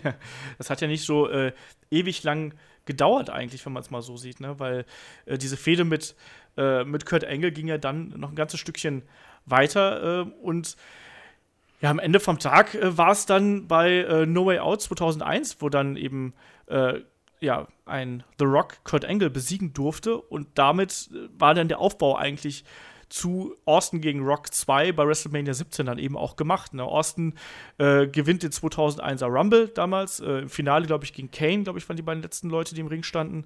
Und The Rock gewinnt dann eben äh, den Titel von Kurt Angle und dann haben wir auf einmal wieder Austin gegen The Rock. Und ich fand es halt mega cool. Also ich habe vorher, mir hat es gegraut von einem Aufeinandertreffen zwischen Steve Austin und Kurt Angle, weil ich mir gedacht habe, so, das ist nicht der Main Event. Also Kurt Angle gehört noch nicht in Main Event, der ist noch nicht so weit. Und stattdessen haben wir dann meiner Meinung nach einen der wahrscheinlich zwei bis drei besten WWE Main Eventer aller Zeiten. Also mit Austin gegen Rock 2. Definitiv, aber ich finde, man hat äh, die Art und Weise, dass man es über Umwege dahin zu dem Match gebuckt hat, eigentlich schon sehr intelligent gemacht, weil man mit dem Match zu dem Zeitpunkt eigentlich auch noch nicht gerechnet hat. Jeder wollte sehen, jeder wollte Steve Austin gegen Rock erneut sehen, und, ähm, aber man konnte nur bis, äh, ja, bis zum Gewinn der beiden dann auch nicht damit rechnen. Und dann hat man sich noch mehr auf den Main Event gefreut. Und ich stimme dir dazu, absolut einer der besten Main Events der WrestleMania-Geschichte. Ja, und dann war es ja auch so, wir haben ja schon so ein bisschen angerissen. Ne? Also hier war es ja dann auch wieder mit äh, Einbindung eines Vince McMahon, der sich dann am Ende auf die Seite seines Erzrivalen Steve Austin geschlagen hat, ähm, wo es ja dann sehr, sehr viele Stuhlschläge gegen einen äh, The Rock am Ende gab und dann eben einen hier geturnten und dennoch feiernden äh, Austin bei WrestleMania 17 äh, gab. Mir hat das Finale nicht gefallen. Ich fand diesen Kampf mega cool. Das Finale hätte ich so nicht gebraucht und Leider folgte dann auch so eine Phase für mich, da hat mich WWE so ein bisschen verloren, trotz seiner großen Charaktere, nämlich mit dem Two-Man-Power-Trip, der dann ja vorübergehend lief und der dann auch erstmal dafür gesorgt hat, dass ein The Rock in die äh, Filmpause gehen konnte, Chris. Das war ja dann sein, erstes, sein erster längerer Ausflug nach Hollywood. Ja, obwohl er eigentlich gar nicht so viel Screentime hatte, ne? Nee. das war, war glaube ich, gerade am Anfang mal. Äh, äh, hat, er hat, glaube ich, keinen einzigen englischen Satz gesprochen. Genau. Nur irgendwas auf äh, was auch immer. Sanskrit äh, auf, oder auf, was auch auf, immer, ja. auf äh, Scorpion Kingisch. und, und äh, hinterher ist er halt als äh, CGI-Monster wieder aufgetaucht. Also keine Ahnung, warum das so lange gedauert hat. Ja, also es hat, es hat halt wirklich dann ein bisschen, ich glaube, zwei, drei Monate war er weg, anscheinend für fünf Minuten Screentime. Also vielleicht hat ja. er auch einfach ein bisschen Schauspielunterricht genommen, man weiß es nicht. Ich gehe mal fest davon aus, obwohl man das in dem Film nicht unbedingt sieht. Aber der Film ist auch besser, als er gemacht wird, tatsächlich. Ich, ich mochte die Mumienfilme damals auch und ich fand auch, dass ein The Walk tatsächlich, auch wenn er ja nicht jetzt so die, die großen Auftritt hatte, filmerisch und schauspielerisch überzeugt hatte. Am Anfang auch. So. Der zumindest, ja klar, man hat gesehen, er ist jetzt nicht der geborene Schauspieler zu dem Zeitpunkt noch nicht gewesen, aber es ist etwas, was er auch kann. Er hatte die Ausstrahlung des Charisma. Klar kommt er auf der großen Leinwand super rüber. Und das war schon mal der erste Schritt äh, ja nach draußen. Ja, also ganz ehrlich, äh, da ging das noch Scorpion King dann hinterher, dieser Einzelfilm, wo er die Hauptrolle hatte. Der war schon ein bisschen schlimm. Also da war das mit, mit dem Schauspiel nicht so. Aber allgemein ähm, würde ich sagen, The Rock ist halt weniger. Äh, großer Mime als einfach Filmstar. Er ist halt eher wie so, wie so ein äh, Schwarzenegger zur besten Zeit. Obwohl es mittlerweile auch besser geht, muss man sagen. Natürlich also. ist, ist, er, ist er besser geworden, das steht ja völlig außer Frage, aber trotzdem ist er für mich eher einfach ein Filmstar als Schauspieler. Das stimmt, ja. Das äh, würde ich so unterschreiben, ja. Aber es, er war ja auch Sports Entertainment eher als äh, Wrestler. So. Ja, ja, passt dann ja. Genau. Und er ist ja dann letztlich, ist er dann im Juli 2001 wieder zurückgekommen, quasi inmitten der Alliance-Fehde. Ähm, ja, haben wir auch schon ein paar Mal, glaube ich, drüber gesprochen. Und das ist eigentlich auch jetzt nicht so die geilste Phase der WWE, muss man halt auch mal so ganz klar sagen. Dann nee, gerade wenn man gegen Bukati antreten muss, ist das keine geile Phase. ja, und äh, ne, er hat sich dann den WCW-Belt äh, dann auch gesichert von Bukati. Ähm, durfte dann eben auch in diesem Entscheidungsmatch, Winner Takes All-Match bei der Survivor Series 2001, ähm, war er dann quasi der, der Soul Survivor dann für Team WWE und äh, hat, glaube ich, Steve Austin gepinnt, wenn ich mich nicht komplett täusche. Also das Team WWE überraschenderweise, vollkommen überraschend, bei einem WWE-Produkt dann am Ende ECW, WCW und Rente geschickt hat. Und dann hatte man ja das Problem, dass man zwei World-Title hatte mit dem WCW-Title und dem WWE-Title. Musste man dann vereinigen. Äh, Shaggy, wie hat dir das damals gefallen mit der äh, Title Unification bei Vengeance 2001? Ich fand, das war cool gelöst, weil man hat ja die beiden Titel und musste ja die auch zusammenführen nach der beendeten Storyline der Invasion. Und dass dann es dann ein Chris Jericho schafft, an einem Abend einen Steve Austin und einen Rock zu besiegen, das hat mich doch dann wirklich sehr überrascht, weil das, man hatte das Gefühl, dass Jericho, man jetzt auch Vertrauen in Jericho setzt und ihn endgültig auch zum Main Event da aufbauen will. Weil das ist ja etwas, was Jericho heute noch immer ankündigt, dass er an einem Abend äh, The Rock und Austin besiegt hatte. Ja, na, also das war ja. schon, also für mich kam es halt überraschend. Also ich habe Jericho da nicht so gesehen. Ich fand auch, dass ein Event wie Vengeance nicht unbedingt die ideale Austragungsstätte für so ein großes Match gewesen ist. So, hm. Insgesamt fand ich den Event ein bisschen mau. Ich weiß auch nicht. Ich fand, das hat mich damals nicht überzeugt, aber es musste halt gemacht werden, das stimmt schon. Also ich fand das World Title Turnier eigentlich ganz gut, muss ich sagen. Und Chris Jericho war überraschend und man hätte halt auch mehr draus machen können. Also im Endeffekt ist Jericho dann ja leider irgendwie nur so zum Hündchen von Stephanie McMahon verkommen. Ja. Das ist absolut so, ja. Und das war ja auch enttäuschend. Also ich meine, das resultierte dann ja auch in einem sehr, sehr enttäuschenden äh, Main Event bei WrestleMania äh, 18 so mit äh, Triple H gegen Chris Jericho, womit wir dann auch schon wieder zum nächsten Dream Match eigentlich kommen. Also ähm, für The Rock, er war dann ja auch relativ sporadisch dann ja nur noch unterwegs, sondern es ging ja dann vor allem darum, also er hat ja dann nochmal ähm, beim Rumble halt eben gegen Chris Jericho gekämpft, hat verloren, hat dann eben bei äh, No Way Out auch gegen Undertaker verloren, war deswegen nicht im Title Match, bekam dafür dann aber eben ja das Dream Match, was er haben wollte gegen Hulk Hogan bei äh, WrestleMania 18 und ich glaube, da gehen die Meinungen halt sehr auseinander, weil das Match ja nicht so wrestlerisch richtig geil war, aber eben, ich finde von der Stimmung her ist es unfassbar. Chris, wie hast du das damals aufgenommen oder wie oder in, der, in der Retrospektive? Ähm, ja, eigentlich das, was du gesagt hast. Wrestlerisch war das halt ein Krampf.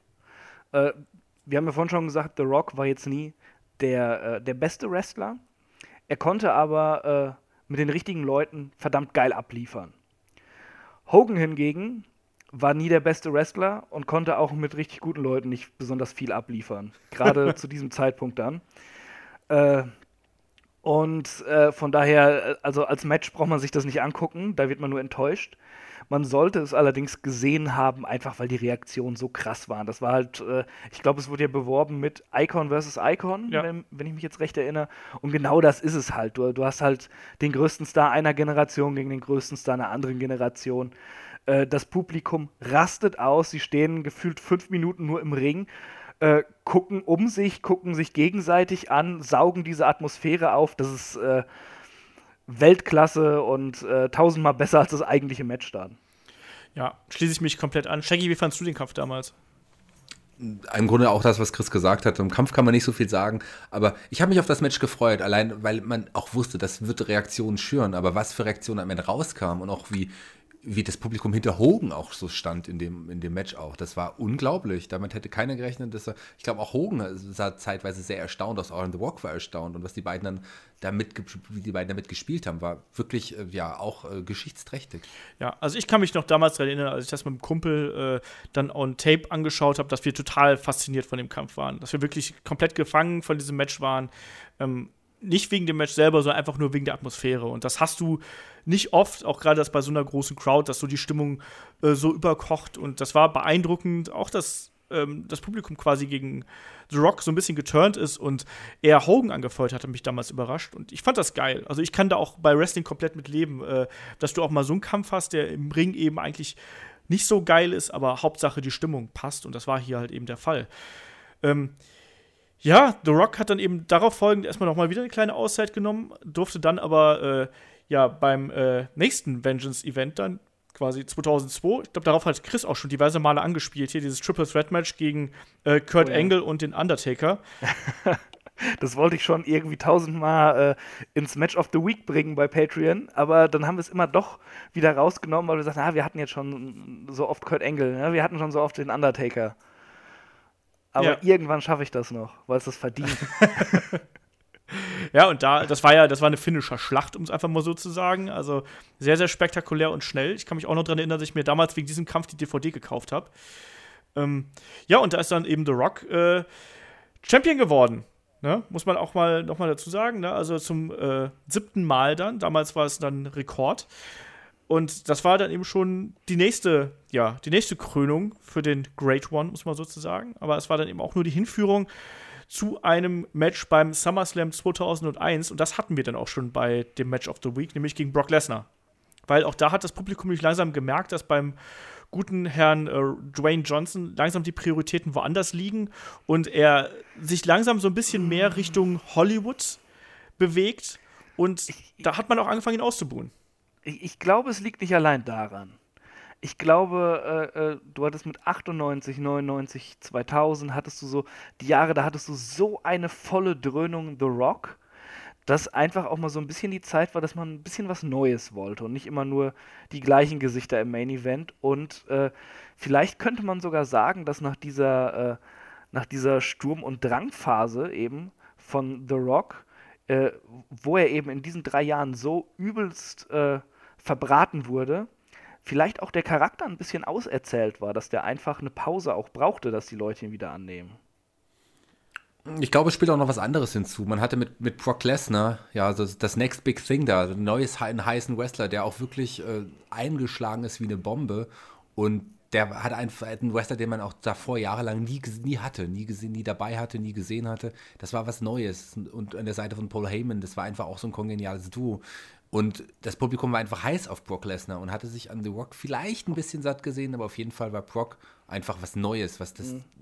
der musste einschlagen. Ich, ich glaube, das spielt alles so ein bisschen da rein. Also es war nicht alleine, äh, äh, The Rock ist jetzt doof oder so, das sind halt viele Faktoren einfach, die da reinspielten, dass Brock auch besser angenommen wurde als dann eben der verdiente Star mit Rocky alles wahrscheinlich möglich und alles wahrscheinlich eine Erklärung dafür. Aber ändert nichts dran. Brock Lesnar hat am Ende des SummerSlam 2001 äh, die Halle mit dem Gürtel verlassen. The Rock hat noch ein paar äh, Worte dann an die, äh, ans Publikum gerichtet, dass er auf ewig der äh, People's Champion sein wird und äh, ja, wie es denn sein kann, dass sie ihn äh, ausbuhen und so weiter und so fort. Also danach hat er eben noch mal eine kleine Auszeit genommen. Ich glaube, dann war es auch ich glaube, dann war es der Scorpion King dann, oder? Der, der dann gedreht hat. Das, das, müsste dann der Scorpion King gewesen sein, eigentlich, oder? So, zeitlich müsste das hinhauen. Ich habe gerade mal ganz kurz geschaut. Ja, ja zwei, 2002 müsste Scorpion King gewesen sein. Ja. Das äh, kommt hin. Ja, ja, müsste er gewesen sein. Der hat ja auch noch andere Filmprojekte zwischendurch gehabt. Also, wir haben es auch gerade angesprochen. Der war auch hier. Ja, aber ich glaube, die Zahnfee kam später.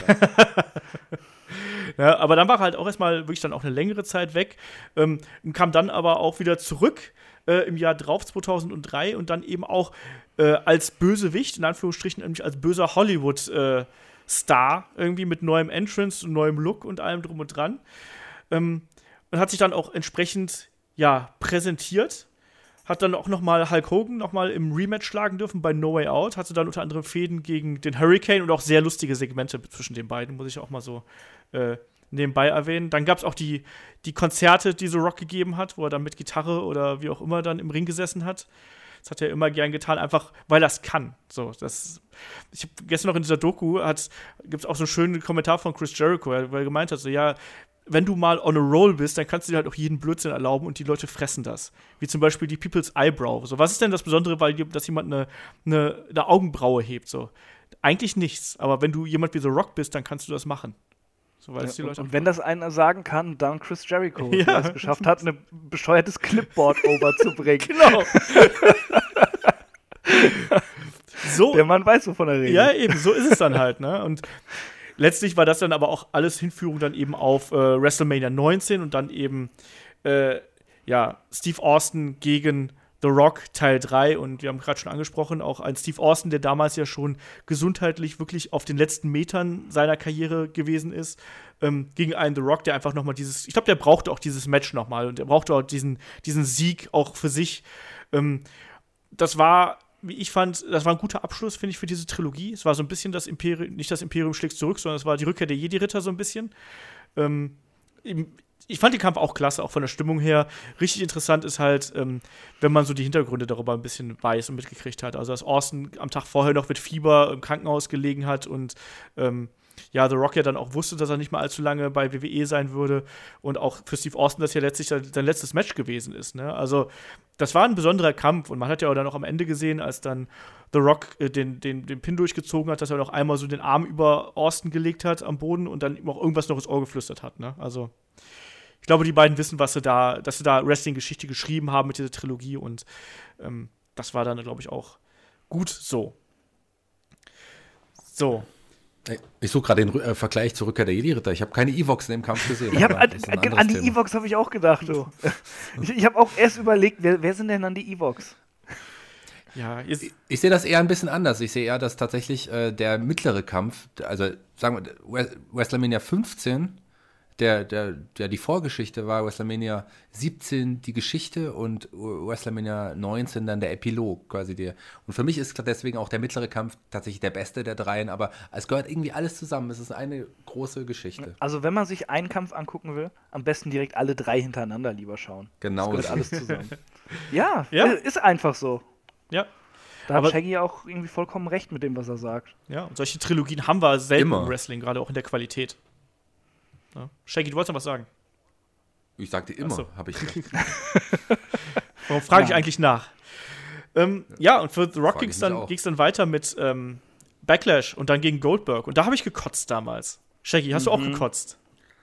Ach, ich fand das Goldberg-Debüt eigentlich ganz cool. Das war bei Raw nach WrestleMania und das war schon gut gemacht. Da hatte ich mich gefreut. Aber ich habe gekotzt will ich jetzt nicht sagen, aber ich war nicht wirklich, wie wir alle überzeugt von dem Goldberg-Run und dann auch das Match der beiden gegeneinander hätte nicht so sein müssen.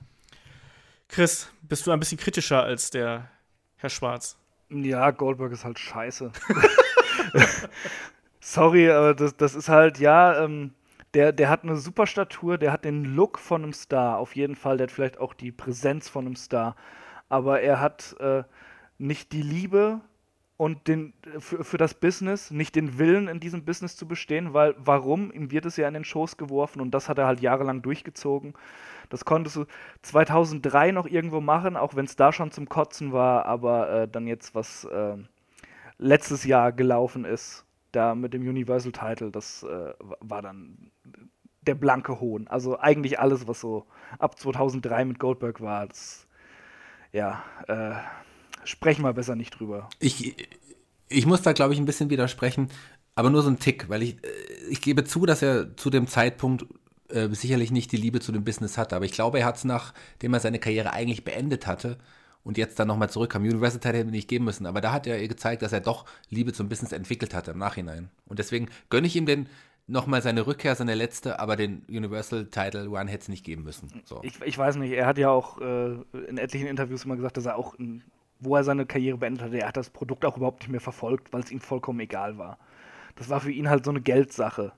Er hat das jetzt auch letztens dann verkauft, so, ja, mein, mein Sohn sollte mich im Ring erleben. Und so, ja, hm. Äh, da, ne? dein, ich dein, glaube, dass dein, der Sohn dein, war auf jeden dein Fall Sohn willst du durchs College bringen wahrscheinlich. So. ich glaube, wir werden Goldbergs Sohn auch irgendwann mal in einem WWE-Ring Boah, bitte nicht. Unbedingt. Wir haben ihn ja schon in einem WWE-Ring gesehen. Äh, ja, äh, sogar live, wie er gedappt hat. Kai äh, freut das. Äh, lass uns doch bitte äh, von Goldberg und, und seinem komischen Sohn zurück äh, zu einem echten Wrestler kommen. ja, ähm, next, dann war The Rock erstmal wieder weg und ist dann erst wieder im Vorfeld zu WrestleMania 20 aufgetaucht. Und da habe ich mich über sehr lange Jahre darüber gefreut, dass ich das letzte Match von The Rock live gesehen habe bei WrestleMania 20 an der Seite von Mick Foley gegen Evolution damals in einem äh, Two-on-Three Handicap-Match. das Match war jetzt auch nichts Besonderes, aber es war halt mega unterhaltsam. Also so ist zumindest meine Erinnerung daran. Ich habe es danach noch ein paar Mal auf DVD gesehen.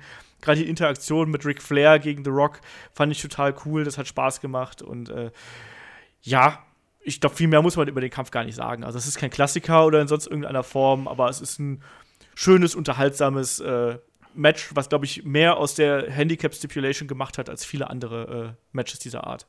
Auf jeden Fall. Ich fand das auch, ich, ich fand das super unterhaltsam. Vor allem hat sie auch äh, noch zu was geführt, eben, ähm, dass, äh, ich glaube, Orton hatte ja Mankind dann gepinnt. Genau.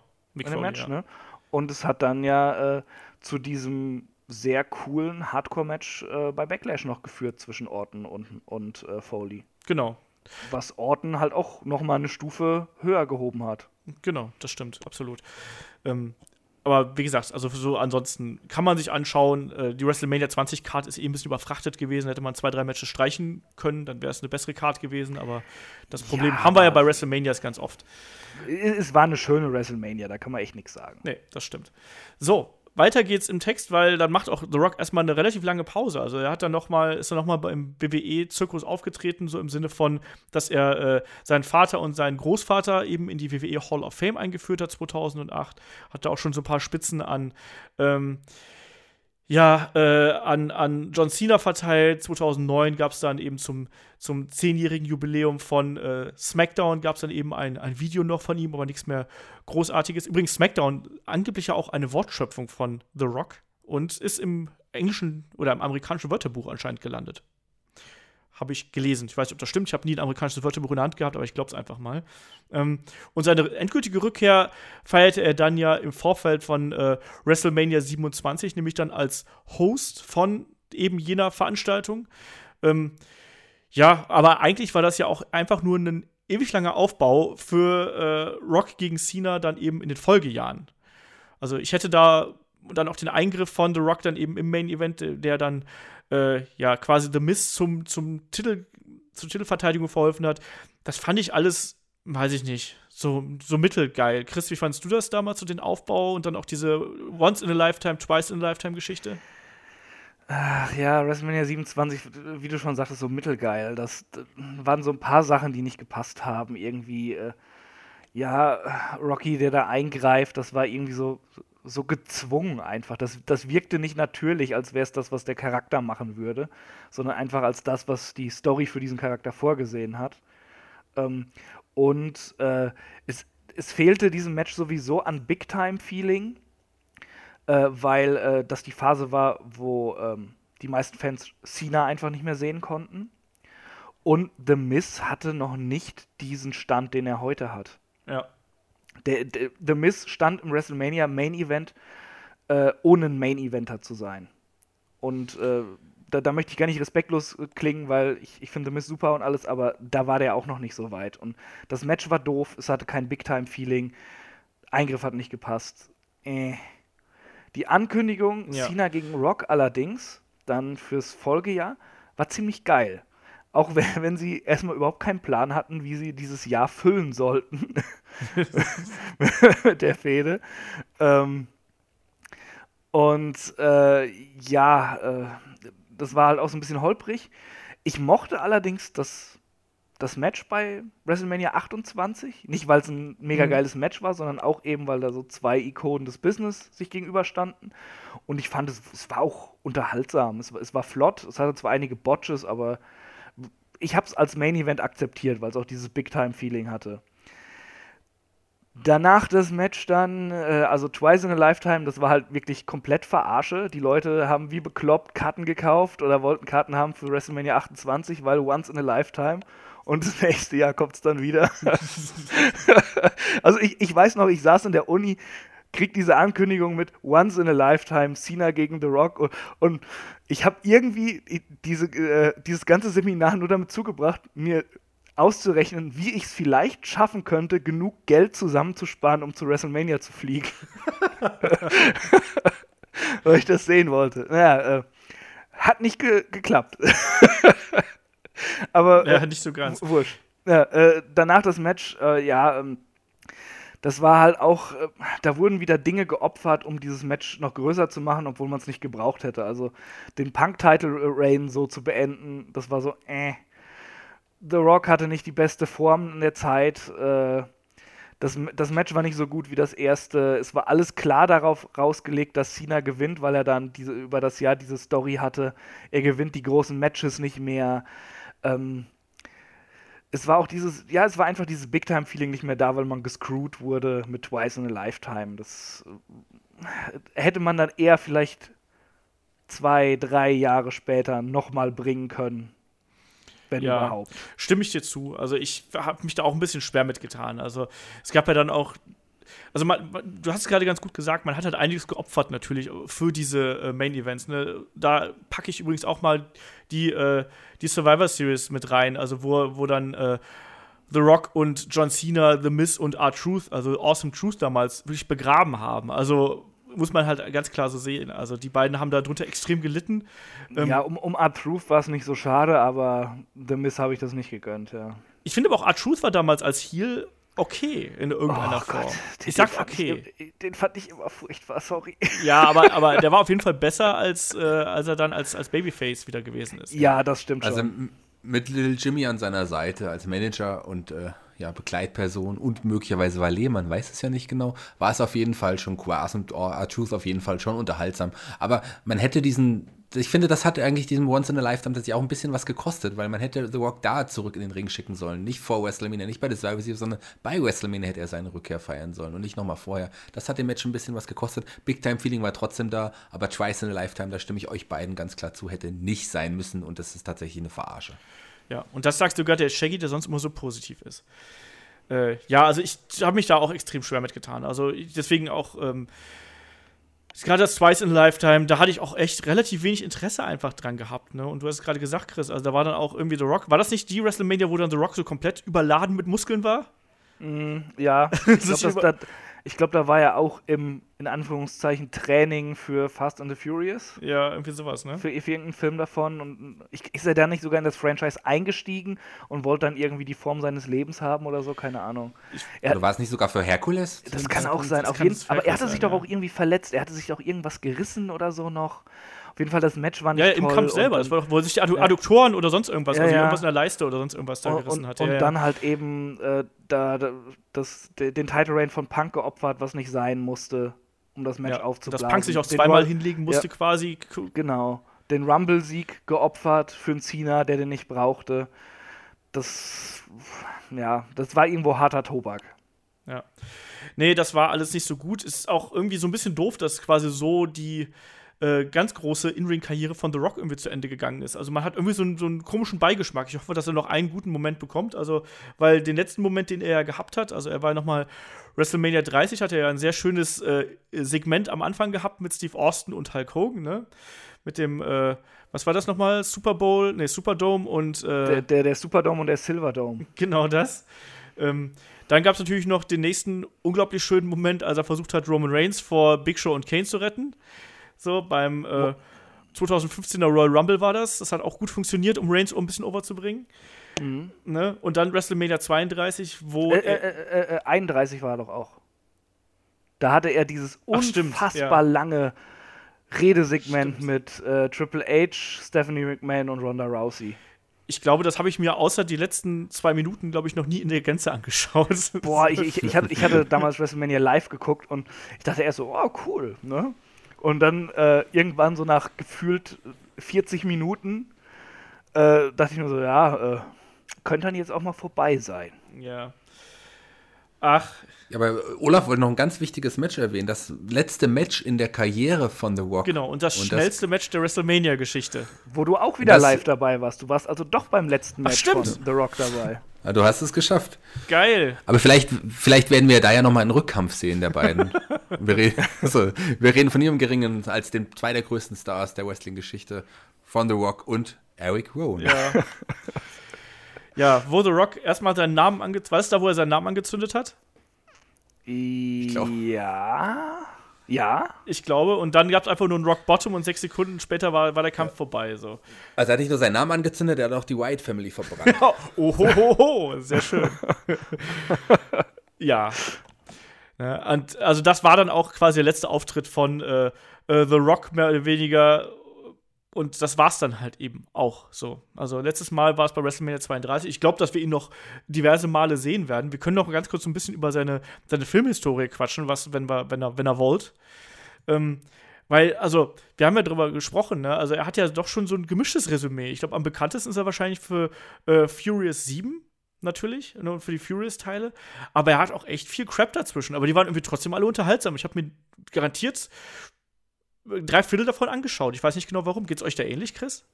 Äh, das ist halt oft einfach so unfassbar leichte Kost, ja. Äh, das sind keine Filme, die ich mir bewusst anschaue. Da liege ich irgendwie äh, auf der Couch, bin so wahrscheinlich schon halb am Dösen, das läuft, lasse ich mich von berieseln und The Rock macht's halt erträglich. Das ist, er hat doch auch hier die, diese geheimnisvolle Insel oder was auch immer. Und, ja, der geheimnisvolle Disney Berg, oder? Oh, ja, stimmt, das gab's auch noch, aber es gab doch auch noch irgendwas mit einer Insel, wo er dann war. äh, ist, ist auch wurscht, auf jeden Fall. Das sind halt so, so, so leicht verdauliche Abenteuergeschichten. The Rock ist halt unfassbar charismatisch, wie ich vorhin schon sagte. Die, die Augen kleben einfach am Bildschirm, wenn der zu sehen ist.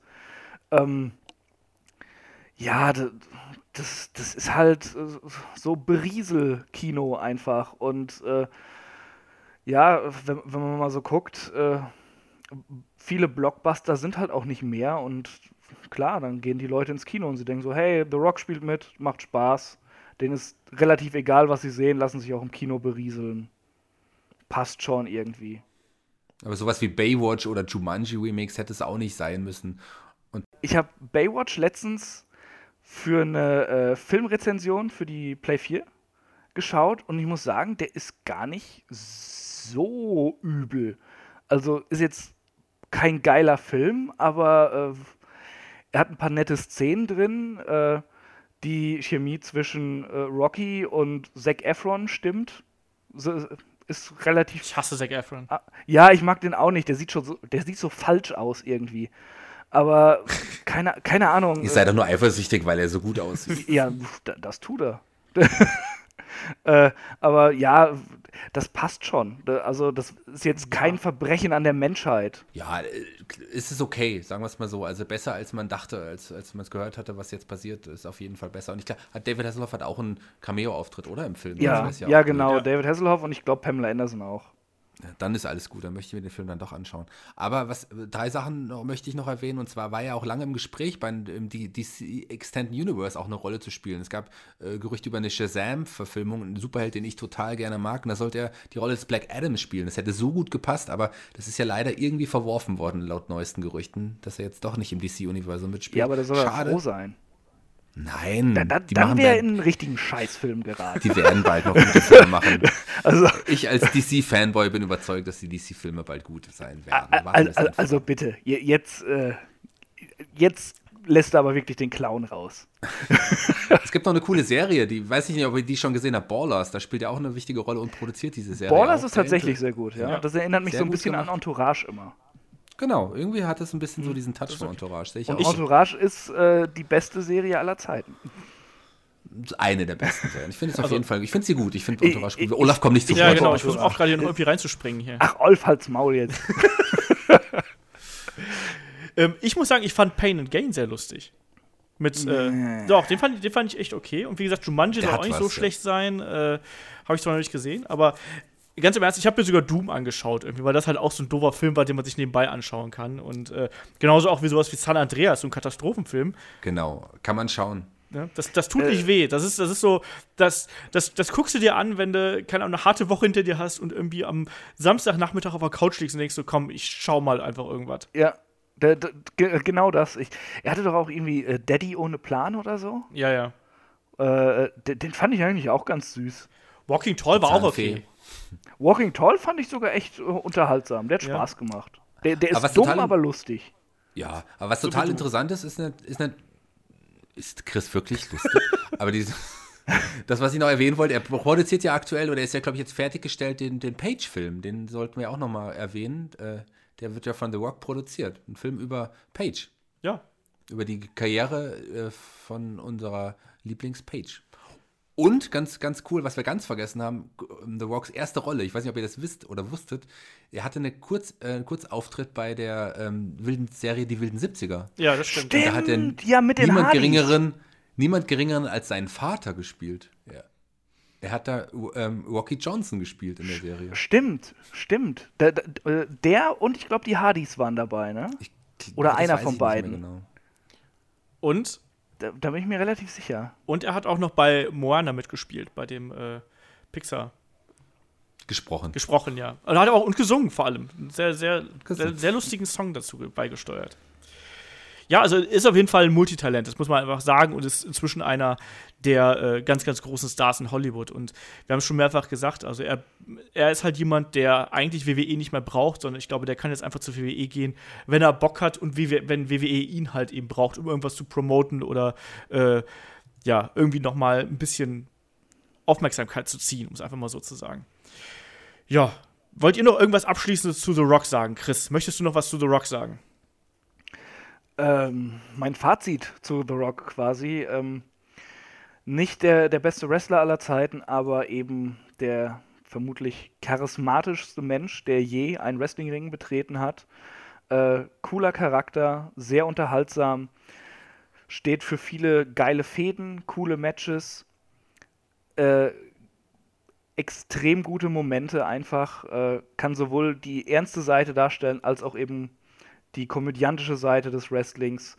Äh, eigentlich so, so, so obwohl er eben nicht der beste Wrestler war, ein Komplettpaket, äh, das mittlerweile größer ist als die Liga, der er entsprungen ist. Cooler Typ. Shaggy. Ja, definitiv der größte Mainstream-Star, den das Wrestling je hervorgebracht hat und jemand, der auch immer noch das Wrestling liebt und dadurch, dass er halt aus dem Wrestling kommt, auch das Wrestling sicherlich ein Stück weit auch nochmal bekannter gemacht hat. Ja. Unterschreibe ich alles so. Ich glaube, ihr habt das gut zusammengefasst. Also The Rock, einer der größten Stars, die jemals aus dem Wrestling hervorgekommen sind und vor allem die dann auch den Durchbruch ähm, nach ganz oben geschafft haben und die auch bis jetzt noch wirklich frei von Skandalen oder sonst irgendwas sind, weißt du? Also wenn du mal so ein Hulk Hogan, der hatte vielleicht mal in den 90ern ein ähnliches Standing, aber äh, ne? Wir wissen, wo er jetzt, wo er noch vor, ein paar Jahren gewesen ist und so. Also ich hoffe, dass das bei The Rock auch so bleibt. Und dass wir ihn vielleicht auch noch gelegentlich mit irgendwelchen Gastauftritten bei WWE sehen, weil das ich sehe ihn immer noch gerne, auch wenn jetzt die letzten Matches, wir haben so ein bisschen gemotzt über äh, Twice in a Lifetime und die CM Punk-Geschichte und so. Ähm, ich glaube trotzdem, dass er ist einfach jemand, der die Shows bereichert und äh, interessanter macht. So, damit würde ich mal sagen, äh, springen wir jetzt noch mal schnell zu den Fragen, bevor wir wieder die endgültige Überlänge erreichen, weil uns haben auch wieder jede Menge Fragen erreicht. Ähm, Fragen schickt ihr, das wisst ihr, an fragen.headlock.de, ansonsten Facebook, Twitter, Instagram, YouTube, ähm, erreicht ihr uns überall und vor allem diese Woche war das vorherrschende Thema Daniel Bryan. Denn Daniel Bryan ist natürlich zurück und da haben wir jede Menge Fragen bekommen. Ich fange erstmal an mit äh, der Nico und Michael und noch ein paar andere haben auch ähm, einfach mal gefragt, was haltet ihr von der Rückkehr von Daniel Bryan, Shaggy? Ja, großartig. Also äh, ich war mir bis zum Ende auch gar nicht mehr sicher, ob es so sein wird, dass er, dass er wirklich im WWE-Ring nochmal stehen wird. Ich freue mich da sehr. Und ich freue mich wirklich sehr, dass es auch im, im Ring der WWE ist und nicht irgendwie dann später, weil das, die haben ihn zum noch größeren Star gemacht und er hat von einem Tag auf den anderen die Geschichte und die Geschehnisse der WWE komplett verändert. Man hat ab sofort wieder einen, einen Face, den alle bejubeln. Man hat einen neuen Main Eventer, den alle lieben. Man hat die Möglichkeit, dadurch, dass er jetzt auch zwei Jahre nicht aktiv war, so viele neue Kämpfe zu zeigen, Geschichten zu erzählen. Wir haben so viele Wrestler wie AJ Styles, wir haben Shinsuke Nakamura, ach, das, um nur ein paar zu nennen. Matches, auf die ich mich in Zukunft freuen werde. Also ich bin happy, ich bin glücklich und ich glaube, das geht uns allen so. Chris, geht's dir auch so? Ja, absolut. Ich könnte eigentlich das alles wiederholen, was Shaggy gerade gesagt hat. Das ist fantastisch. Das ist ein, ein großer Tag äh, fürs Wrestling gewesen, dass äh, als verkündet wurde, dass Daniel Bryan zurückkommt. Das, äh, also ich habe mich so gefreut, das kann man kaum in Worte fassen. Ich habe auch äh, bei seiner Promo bei SmackDown so, so ein, zwei Freudentränchen vergießen müssen. Ja, also ich freue mich auch ganz speziell für ihn halt eben, weil du hast immer gemerkt, wann immer er in Interviews gewesen ist, dass er sich nicht so äh, wohl in seiner Rolle gefühlt hat, ähm, dass er eigentlich in den Ring will. Das hat er auch immer wieder gesagt. Und ähm, ich finde es auch gut, ganz im Ernst, dass er das bei WWE macht, weil ich bin mir sehr sicher, dass WWE da ein waches Auge auf seine Verfassung haben wird Und ich glaube, dass er das, wenn er jetzt gesagt hätte, ich gehe zurück in die Indies oder sonst irgendwas, ähm, ich glaube, dass das äh, woanders nicht so geschehen wäre, um es einfach mal so zu sagen. Und deswegen bin ich froh, auch wenn jetzt andere sagen so, oh ja, nein, hätten wir doch bei New Japan gesehen, bei Progress oder sonst irgendwas. Ganz im Ernst, ich sehe lieber einen gesunden Daniel Bryan mit dem etwas softeren WWE-Stil als einen Daniel Bryan, der mit 50 äh, äh, sabbernd aus der Schnabeltasse trinkt. Ja, genau das. Und äh, es gab ja schon so ein paar Infos, er muss ja wohl jetzt äh, nach jedem Match äh, mu muss er irgendeinen Test machen. Und er kriegt wohl auch einen abgespeckten Schedule, dass er kaum Hausshows worken muss. Vollkommen richtig, meiner Meinung nach. Ja, also, deswegen, eben. ich bin da vollkommen d'accord mit. Also, ähm, er, er kann wieder wresteln. Wir sehen ihn wieder im Ring. Ähm, er hat uns so viele tolle Momente bei WWE geschenkt. Ähm, ne, also, ich sehe da zu keinem Zeitpunkt was Negatives in irgendeiner Form, auch dass er bei WWE antritt. Shaggy, siehst du das, als hättest du ihn lieber bei New Japan oder sonst irgendwo gesehen? Nee, ganz genau, wie ihr das gesagt habt. Also das ist genau der richtige. Lieber der softere, etwas softere WWE-Stil, wo er auch wirklich gründlich durchgecheckt werden kann und auch wird vor und nach den Matches, als dass er nochmal irgendwas riskiert. Also sollte eine Kleinigkeit passieren, wird er nochmal mit einer kleinen Gehirnerschütterung, dann ist er, ist er, ist er weg. So. Und äh, ich, die WWE macht das genau richtig. Und da gehört er hin, da passt er hin. Ich finde es gut. Ja. Ähm, der Tobi fragt aber auch über Twitter, äh, warum muss man heutzutage eigentlich alles seitens der WWE vorher bekannt geben? Brian war ja jetzt das beste Beispiel. Ohne Ankündigung wäre das Ganze doch noch mal viel krasser gewesen. Chris, siehst du das auch so? Ähm, jein. Äh, für uns wäre das auf jeden Fall krasser gewesen, äh, weil es dann so aus dem Nichts gekommen wäre. Aber äh, wenn ich in der WWE was zu sagen hätte, hätte ich es auch so gemacht, weil äh, man möchte eben einmal äh, die Zuschauer gewinnen, die dann alle einschalten, oh, ich muss SmackDown sehen. Daniel Bryan äußert sich dazu, dass er wieder in den Ring steigt. Ich will diesen Moment nicht verpassen. Äh, ich will natürlich äh, das Social Media Echo mithaben, äh, dass äh, Daniel Bryan überall trendet, ja. Und äh, natürlich möchte ich auch die Schlagzeilen der Mainstream-Medien haben, die ich dann auch in den Shows noch präsentieren kann. Hey, hier, äh, guckt mal, was ESPN geschrieben hat. Und äh, die Leute, die ESPN verfolgen, sehen das auch. Das ist halt eine riesen Bass und den musst du mitnehmen, weil Daniel Bryan ähm, vielleicht nicht gerade den Namen eines The Rock hat, aber trotzdem ein großer Name ist und allgemein bekannt ist, äh, äh, wie sehr die Fans ihn lieben. Und äh, also wenn, du auf diesen Media-Bass verzichtest, machst du eigentlich was verkehrt als Geschäftsmann. Ja, das denke ich auch. Aus wirtschaftlicher Sicht macht das Sinn. Das muss man halt eben bei WWE immer so äh, im Hinterkopf behalten. Ne? Also, dass da auch irgendwie äh, die Marketingmaschinerie hinterher läuft. Also klar, wäre es natürlich für uns cooler gewesen, wenn wir es live schauen und dann ist er auf einmal da und die Halle rastet aus, weil ich glaube, der Pop wäre halt noch mal größer gewesen. Andererseits fand ich den Moment auch so sehr schön. Äh, Shaggy, wie siehst du die ganze Sache? Vorweg ankündigen oder halt eben nicht?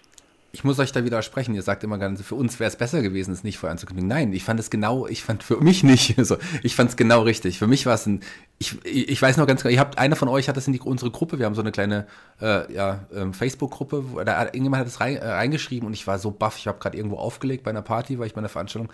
Ich habe mich da so gefreut und man hat, das in dem Fall hat man natürlich auch dann die, die Vorfreude noch mehr geschürt, die Einschaltquoten waren, sind gestiegen. Du wolltest und es erst nicht glauben, ne? Ich musste dir noch. Ich wollte es erst nicht Ich musste glauben. dir noch die äh, WWE-Bestätigung von Twitter musste ich noch reinposten yeah. in die Gruppe. ich war total geflasht und dadurch man hat sich auch richtig auf SmackDown gefreut. Niemand von uns war so heiß auf SmackDown wie jetzt zu diesem Zeitpunkt. Nur nie zuvor, glaube ich. Man hat einfach auch dadurch auch wirklich mehr Zuschauer gewinnen können, zum einen. Zur anderen Seite war auch so der, der Beatdown am Ende von ja, Kevin Owens und Sami Zayn dadurch nochmal imposanter, weil man freut sich erst jetzt zurück. Man, wenn man es nicht gewusst hätte, die beiden ihn einfach attackiert hätten und verprügelt hätten und ja, dann hätte man sich auch mehr über diese über diesen diese ähm, Beatdown gefreut, weil juhu, er wird verprügelt. Ja, das heißt, er kommt zurück so.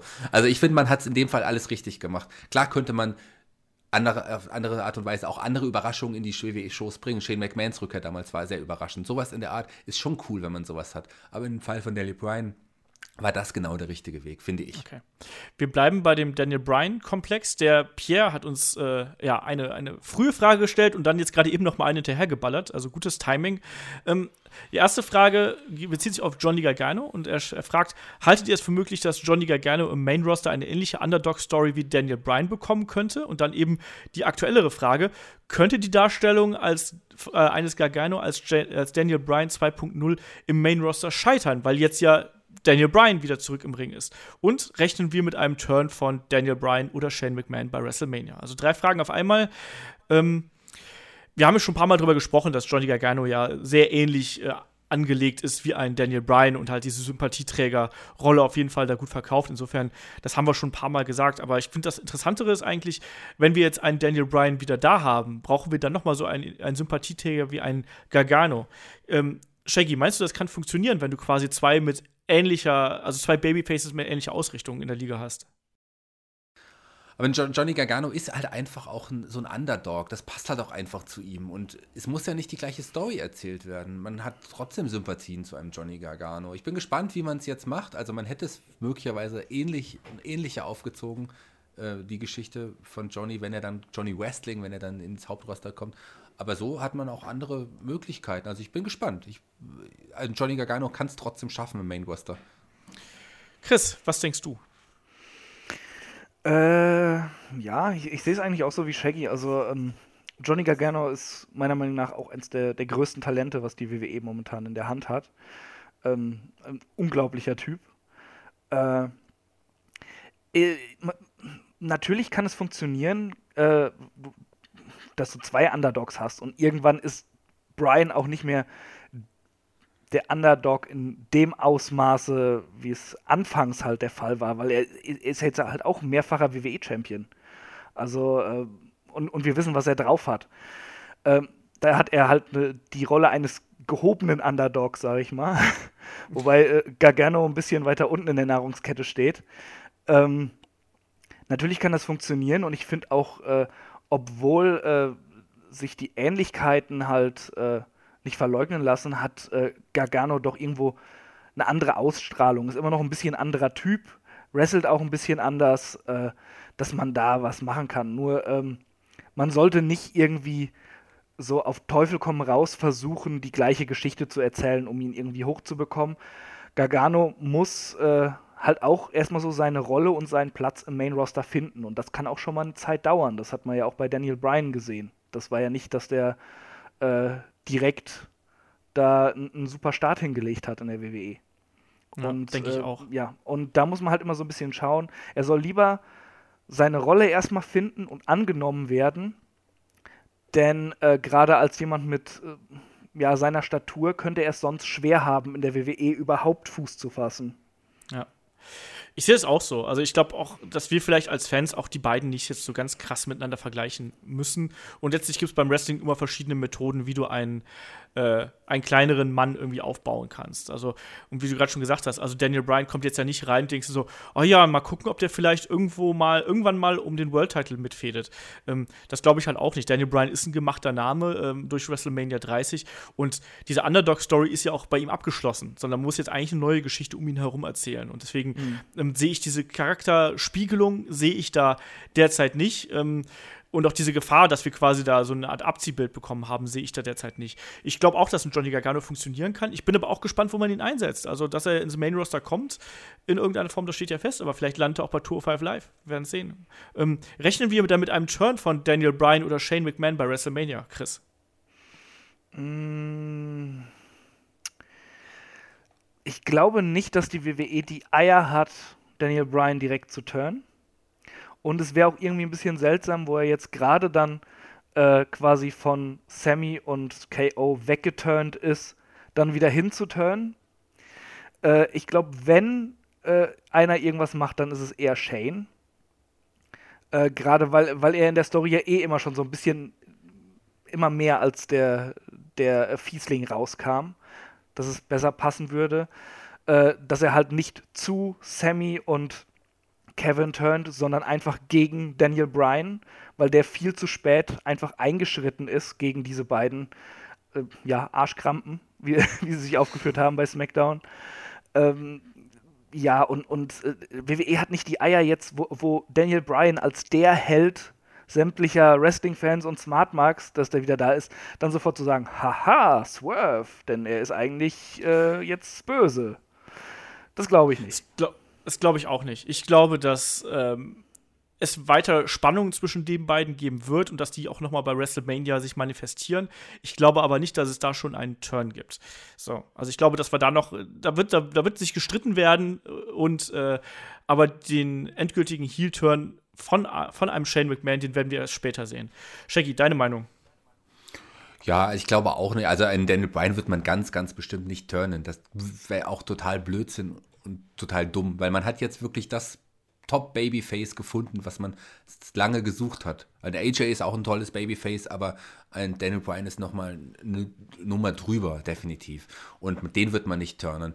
Und Shane McMahon, ich kann schon sein, dass man den langfristig turnen wird gegen Daniel Bryan und ich fände es gar nicht so uninteressant, ein Match der beiden gegeneinander zu sehen. Gar nicht so uninteressant. Kein Match, auf das ich jetzt unbedingt hinfiebern würde, aber das ist ein Match, was die Geschichte auch ähm, eigentlich logisch zeigen würde, was ein logisches Finale der Geschichte der beiden wäre.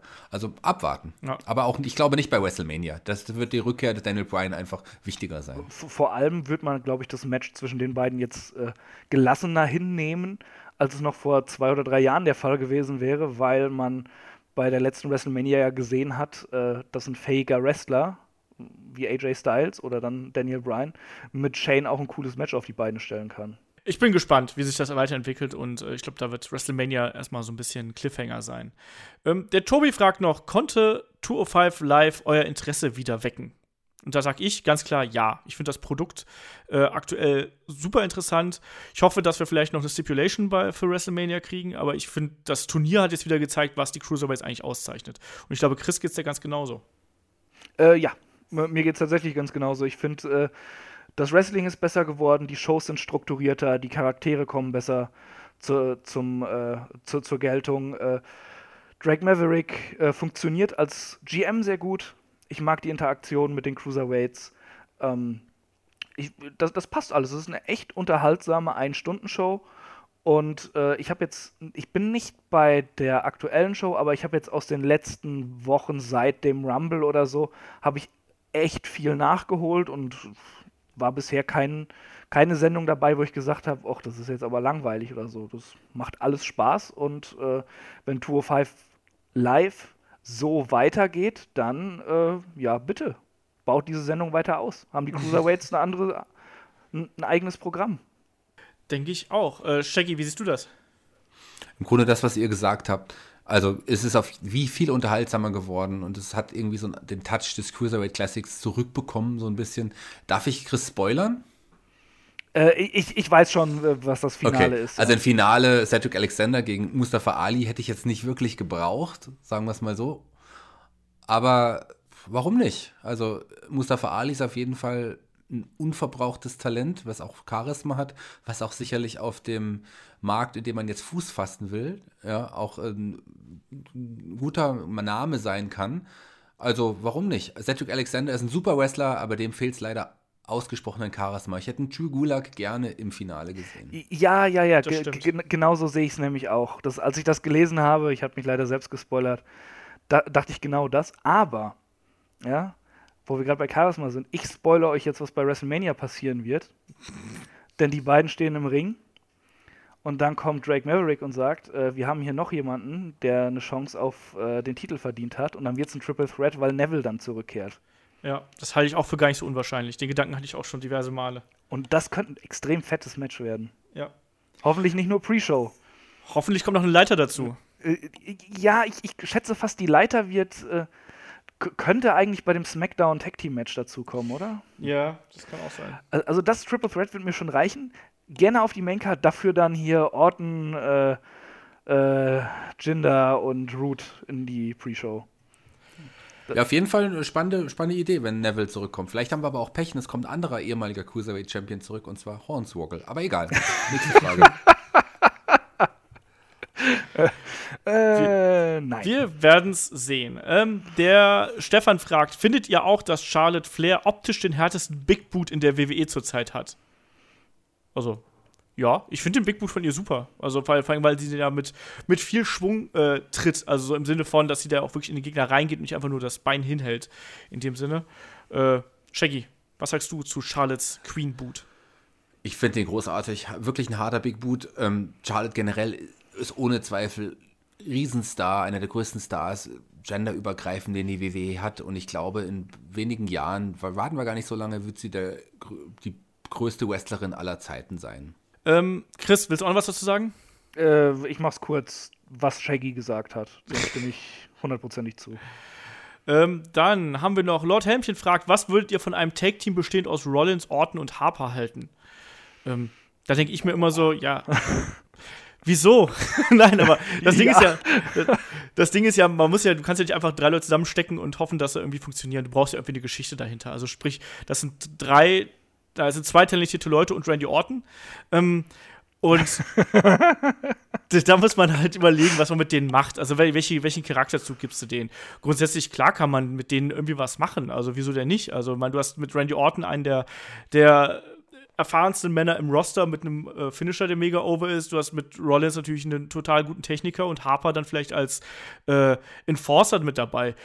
Kann man garantiert was machen. Die Frage ist halt eben, was macht man da für einen Charakter äh, dahinter? Shaggy, was würdest du mit denen anstellen? Interessante Stable, interessante Gruppierung, warum nicht? Aber klingt auch ein bisschen, als hätte man drei Namen jetzt so zusammengewürfelt. Aber ja, keine Ahnung. Ich finde, die sind alle jetzt aktuell, wie sie sind, ganz gut aufgehoben. Orten in der Fehde, in eine Geschichte, die mich gar nicht interessiert. Keinen der beteiligten Wrestler, von daher muss ich mir das dann auch nicht anschauen. Rollins äh, wird wieder aufgebaut und Harper. Ich finde die Bludgeon Brothers sehr unterhaltsam, muss ich sagen. Cooler Entrance-Musik. Ähm, sicherlich hat man sich ein paar Monate an den Satt gesehen, aber aktuell finde ich sie cool. Chris, noch irgendwas hinzuzufügen? Ähm, ja, das, das wirkt mir zu sehr zusammengewürfelt. Rollins, bitte Single-Superstar. Harper äh, funktioniert im Tech-Team ganz gut. Bei, bei dem fehlen leider den Offiziellen immer die Ideen, wenn er alleine dasteht. Deshalb in der Szene ganz gut aufgehoben, eben mit Rowan, auch wenn ich das Bludgeon Brothers Gimmick ein bisschen doof finde. Und äh, Orton äh, brauche ich momentan ehrlich gesagt gar nicht. ja. Ähm, dann fragt Lord Helmchen noch: Findet ihr NXT für eine Entwicklungsliga schon zu groß? Ich frage da mal gegen. Ist NXT noch eine Entwicklungsliga? Ich finde, NXT ist inzwischen eine eigene Brand. Chris, deine Meinung? Mm, jein. Also, es ist ja eigener Brand, eigene TV-Show ähm, und äh, Pay-per-Views in dem Sinne. Aber es ist schon noch eine Entwicklungsliga. Klar, ähm, aber die sehen wir nicht, sondern genau, wir sehen nur genau, das, das TV-Produkt. Die, die, sehen wir nicht. Wir, wir, sehen, wir sehen das, äh, wir sehen das Brand-Produkt eben. Genau. Ja? Wir, wir sehen die Leute, die schon ein bisschen weiter sind oder die Jobber, die dann eben noch nicht so weit sind. Äh, aber wir sehen das geschliffene Produkt eben in den NXT-Sendungen und den Takeovers. Aber diese Entwicklungsliga, die kommt halt hauptsächlich im Performance Center zu tragen und äh, auf den Touren. NXT tourt verdammt viel. Und äh, da hast du quasi die Hälfte der Card sind Leute, die noch gar nicht im TV zu sehen sind. Also so ein, äh, ähm, ja, ein, ein, äh, ein Axel Dieter Junior hat andauernd NXT-Auftritte, nur die sehen wir halt nicht. Und ja. äh, da äh, arbeiten sie halt damit, äh, die Leute fit zu machen für das TV-Produkt. Äh, ich glaube, man kann das nicht so einfach abtrennen. NXT als Brand und Entwicklungsliga. Wenn, wenn du das jetzt wieder auseinanderreißt, dann funktioniert es auch nicht. NXT macht sehr, sehr viel richtig, hat klar immer mal Schwankungen da drin, wenn viele Talente hochgezogen werden, aber ähm, die, diese Mischung aus Entwicklungsliga und drittem Brand passt momentan. NXT, muss, muss man nochmal sagen, NXT tourt ja sogar mit zwei verschiedenen Kadern. Also die ja, haben eben. auch, äh, ja eben, also das ist, die Nachwuchsleute, so eher im Florida-Bereich, so und die anderen, die äh, NXT-Leute gehen da so sogar mit den Touren ein bisschen weiter inzwischen. Also ich bin ganz gespannt. Man hat, ich glaube, dass man aber inzwischen auch wirklich Leute einfach rein für das TV-Produkt NXT verpflichtet, die man vielleicht gar nicht später im Hauptroster haben will. Gute Namen, aber die, die für die man jetzt noch keine Verwendung im Hauptroster hat, sondern die man wirklich speziell für NXT holt. Der äh, Cassius Ono ja. Zum Beispiel. Der, das ist kein Wrestler, den sie unbedingt hochziehen. Das ist eher ein Enhancement-Talent äh, für die Takeovers und die TV-Show. Ja. absolut. Sehe ich, sehe ich halt genauso, wie ihr es gerade gesagt habt. Also ähm, eigentlich hast du halt eben zwei Bereiche und das ist einmal das, was wir halt eben sehen und das, was dann eben im Hintergrund läuft. Und beides hat eben seinen Sinn und Zweck. Und natürlich ist äh, NXT, mit NXT, das ist doch, ich finde, NXT ist ja total cleveres Marketing von WWE. Die haben erkannt, dass es offensichtlich auch einen Independent-Markt gibt, bei dem sie irgendwie mitverdienen können.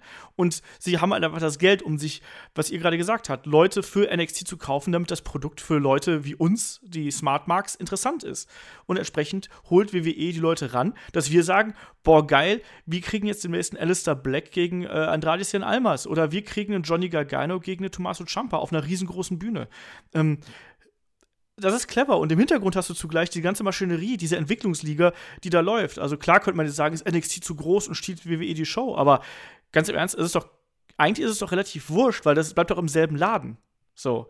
Es ist ja so ungefähr, wenn du ins Restaurant gehst und sagst, mein Gott, das Schnitzel schmeckt viel besser als das Steak, will ich trotzdem das Steak noch auf der Karte behalten. So, es, es bleibt doch im selben Haus äh, am Ende vom Tag. Ich habe heute viele äh, Kochmetaphern irgendwie, oder? Du hast, glaube ich, Hunger. Ja, wahrscheinlich.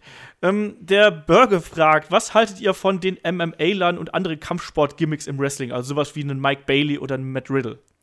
Äh, ich sag, ich sag dazu einfach nur, ich finde das wichtig, dass wir eine gewisse Vielfalt im Wrestling haben und im Jahr 2018, wenn das gut umgesetzt ist und es wirklich gute Kicks und gute Strikes sind, so wie es bei Matt Riddle oder Mike Bailey der Fall ist, dann gucke ich mir die Jungs gerne als äh, Variation an.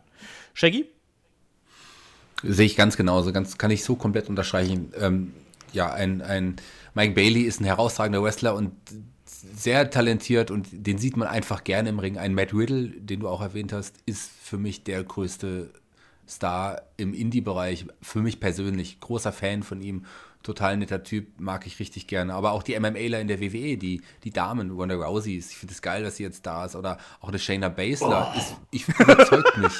überzeugt mich auf ihre Art und das Weise. Das böse Wort, Shaggy. Und ich sehe auch Sonja Deville ganz gerne. So, ist keine gute Wrestlerin, aber irgendwie hat sie, irgendwas Besonderes hat sie an sich. Warte noch mal ein paar Jahre, aus der wird auch was. So. So, Chris, willst du noch was dazu sagen? Äh, nee, muss nicht. äh, ja, möchte ich tatsächlich. Also, äh, ich, ich finde, das, das ist total legitim, dass da, äh, ja, in Anführungszeichen MMAler eben äh, im Wrestling sind. Denn äh, als die UFC vor ein paar Jahren diesen riesen Boom hatte, war das doch klar, dass sich das auch auf, aufs Wrestling äh, auswirkt. Denn äh, Wrestling-Stile verändern sich auch und, und die Kämpfe müssen moderner werden. Und dann hast du halt eben auch immer mehr so Leute gehabt wie ein, wie ein Punk oder ein Brian, die das schon reingebracht haben. Und ähm, dann äh, Leute, die vom Kampfsport kommen, äh, ja, äh, da kommt es halt äh, auf den jeweiligen Fall an. Also äh, Mike Bailey, äh, finde ich, hat jetzt nicht so das meiste Charisma, aber ich finde ihn im Ring so super unterhaltsam.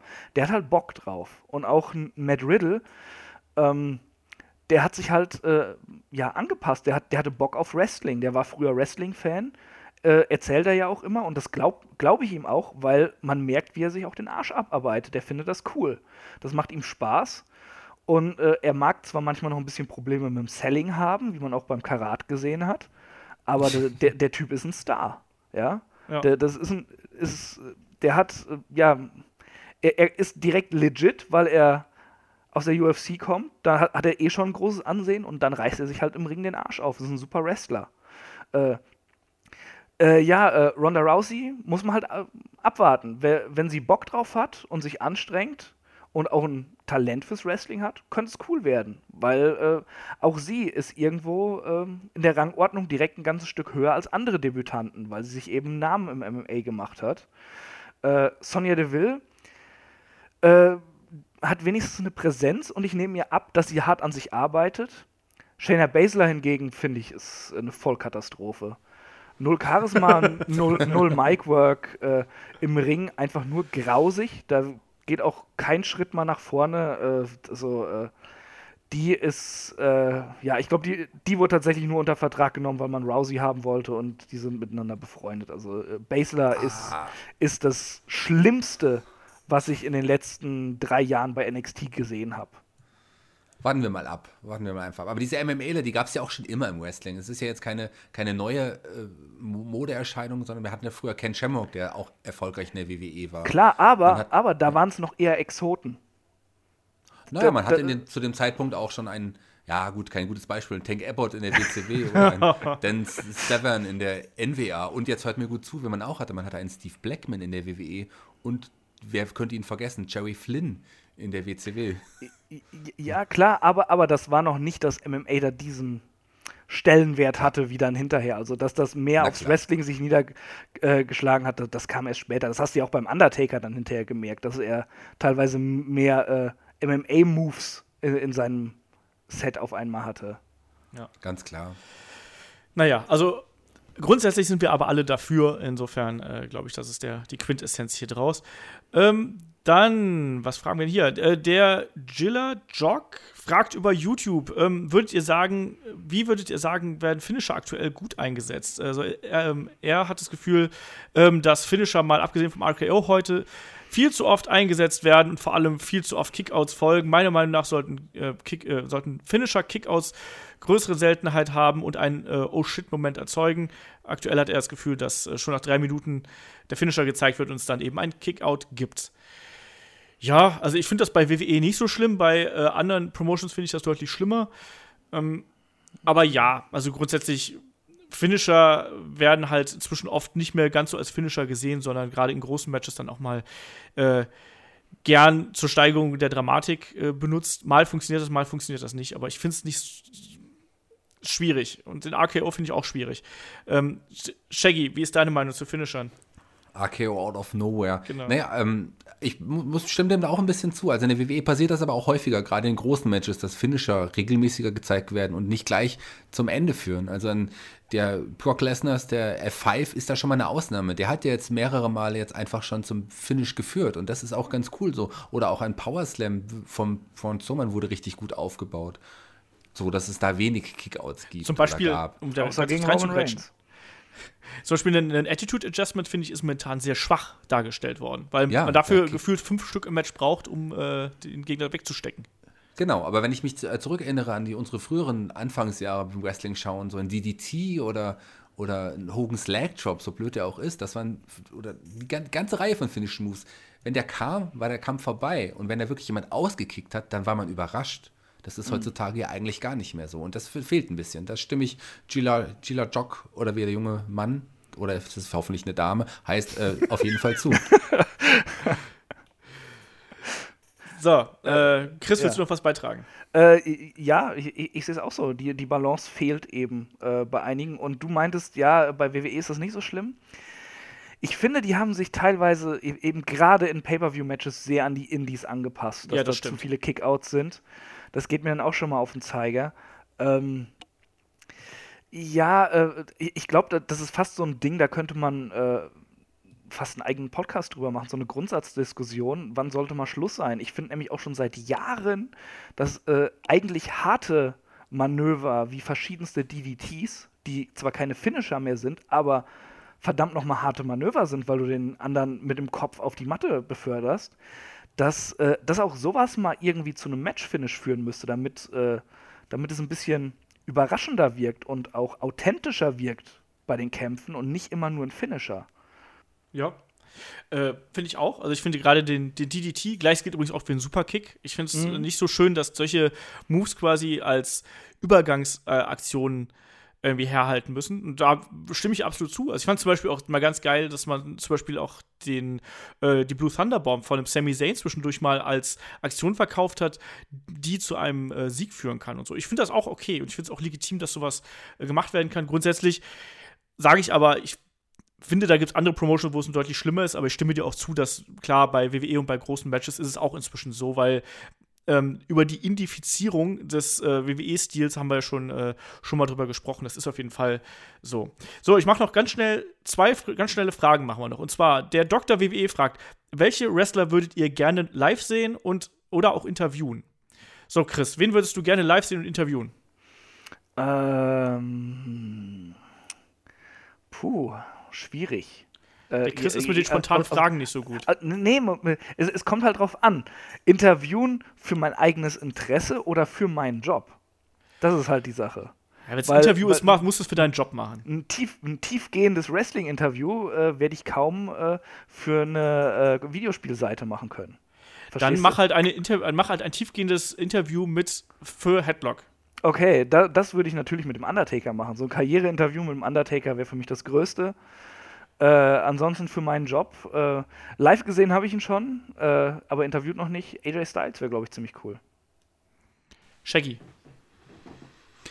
Ich glaube, ich würde jetzt live sehen. Interviewen ist ein bisschen schwieriger. Oh, doch, da fällt mir auch jemand ein. Also live sehen würde ich auf jeden Fall gerne jetzt Daniel Bryan. Da habe ich jetzt richtig Bock, da bin ich gehypt. Ich habe den, ich habe ihn noch nie live gesehen. Ich habe ihn auch bei der WXW nicht gesehen. Den würde ich unglaublich gerne live mal sehen. Den habe ich sogar schon interviewt, Junge. Tja, tja. Angeber. Ich, auch. ich weiß. Aber, ja und? Ist mir doch egal. Aber habt ihr ihn schon kämpfen sehen? Ja, Olaf wahrscheinlich. Ja, ja ich auch. Ähm, okay, ja. Ist ja auch egal. Ich habe ihn noch nicht kämpfen sehen, aber das ist auch nicht so schlimm. Ich werde ihn irgendwann bestimmt kämpfen sehen, möglicherweise bei der nächsten Smackdown-Tour, aber ich weiß nicht, ob er da dabei sein wird. Interviewen, ich glaube, ich würde gerne mal Trish Stratus interviewen. Oder zumindest mich mit ihr unterhalten oder ein Getränk trinken gehen. Oder mit ihr Yoga machen, ne? Genau. Da wäre ich dabei. Ähm, Wrestling sehen. Ähm, ich habe, also das klingt jetzt so doof, aber ich habe seit jeher wollte ich immer mal Hulk Hogan live im Ring sehen, in irgendeiner Form. Ich habe sehr, sehr viele Wrestler schon live im Ring gesehen, aber ich habe nie Hulk Hogan im Ring gesehen. zum Beispiel auch ein Vader. Ich meine, das werd ich, die werde ich wahrscheinlich beide nicht mehr sehen, weil es einfach vorbei ist. Aber ähm, die hätte ich gerne live im Ring gesehen. Ist von der aktuellen Generation äh, weiß ich gerade gar nicht. Ich würde gerne mal einen Okada wahrscheinlich sehen, so im, live im Ring. Aber ansonsten bin ich da relativ, was meinen Live-Konsum angeht, äh, relativ gut abgedeckt, so über die letzten Jahre durch WWE-Hausshows und so weiter und so fort und NXT und äh, Gedönszeugs. Ähm, ansonsten, wen würde ich gerne interviewen? Ich fände tatsächlich auch ein Undertaker wäre natürlich richtig geil. Ich würde gerne mal mit Ric Flair, glaube ich, ein langes Interview machen. Weil ich, also glaube, glaub, mit Flair kannst du kein langes Interview machen. entweder fängt er irgendwann an zu weinen oder er schläft ein. Ich weiß, ich würde es aber trotzdem gerne mal machen. Ich äh, habe bis jetzt aus jedem noch ein lustiges Gespräch rausgekriegt, aus Ric Flair wahrscheinlich auch. Der Fabian fragt via Facebook, welches Team würdet ihr gerne bei der diesjährigen World Tag Team League sehen? Chris. Äh, ja, ich, ich, ich glaube, die offensichtliche Antwort wäre immer äh, die Young Bucks.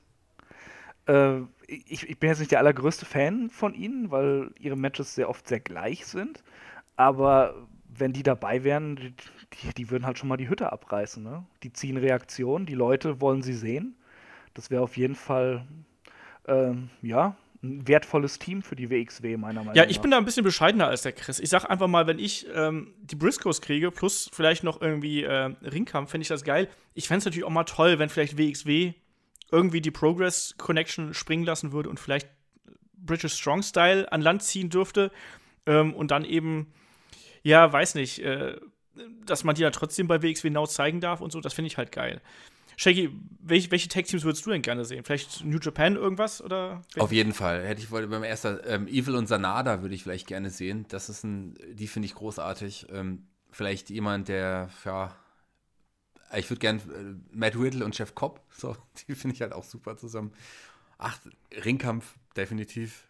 Äh, ach, ich weiß nicht. Also, ich bin gespannt, wer kommen wird. Äh, War, War, Machine hätte ich gerne noch gesehen, aber dafür ist es ja jetzt zu spät. Ja, stimme ich dir zu.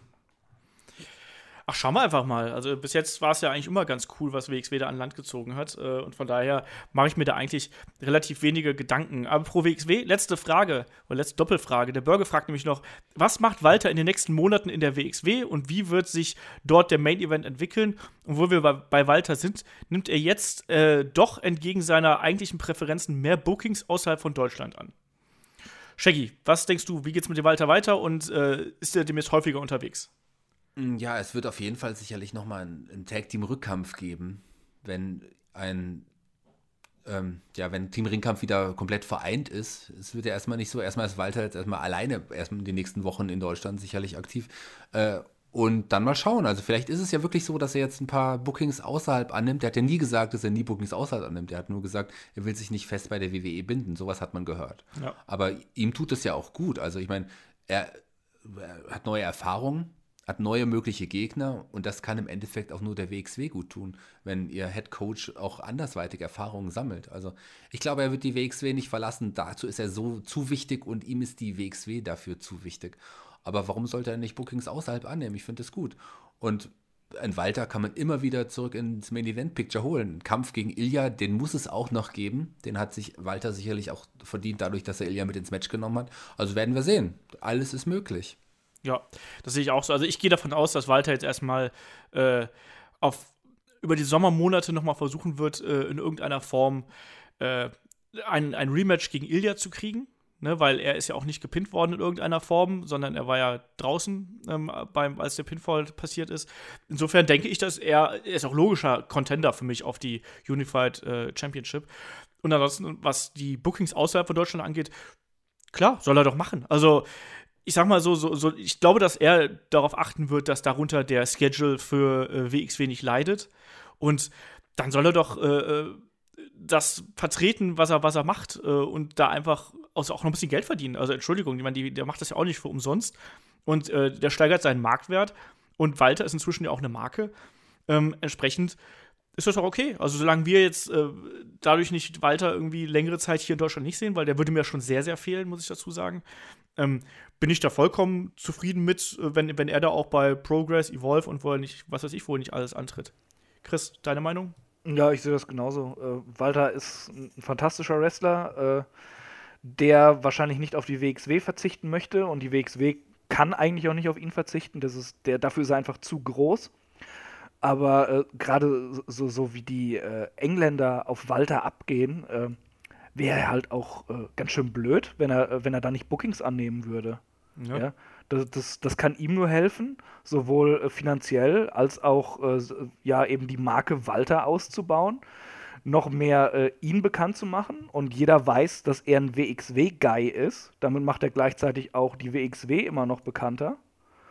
Äh, man, man sieht es ja auch, wenn die WXW dann nach UK kommt, viel, viele äh, gucken dann erstmal wegen Walter und kommen das nächste Mal wieder, weil auch sonst geile Matches sind.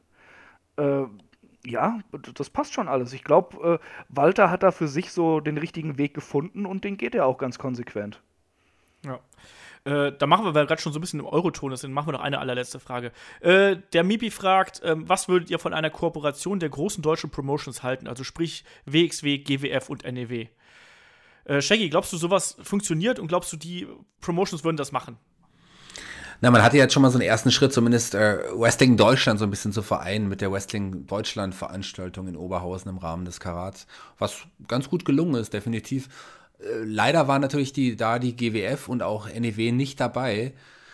Ich weiß es nicht. Also ich verfolge das NEW-Produkt gar nicht, muss ich sagen. Also, okay. Ich weiß nicht, was da passiert. Tatsächlich noch nie was äh, gesehen, außer mal so ein, zwei Ausschnitte bei im Rocket Beans TV aber die, da fand ich die Qualität, da, das, also das, das, das Match Wrestlings will ich jetzt gar nicht sagen, aber so, ich fand das, das Protection Value hat das mich nicht so sonderlich angesprochen.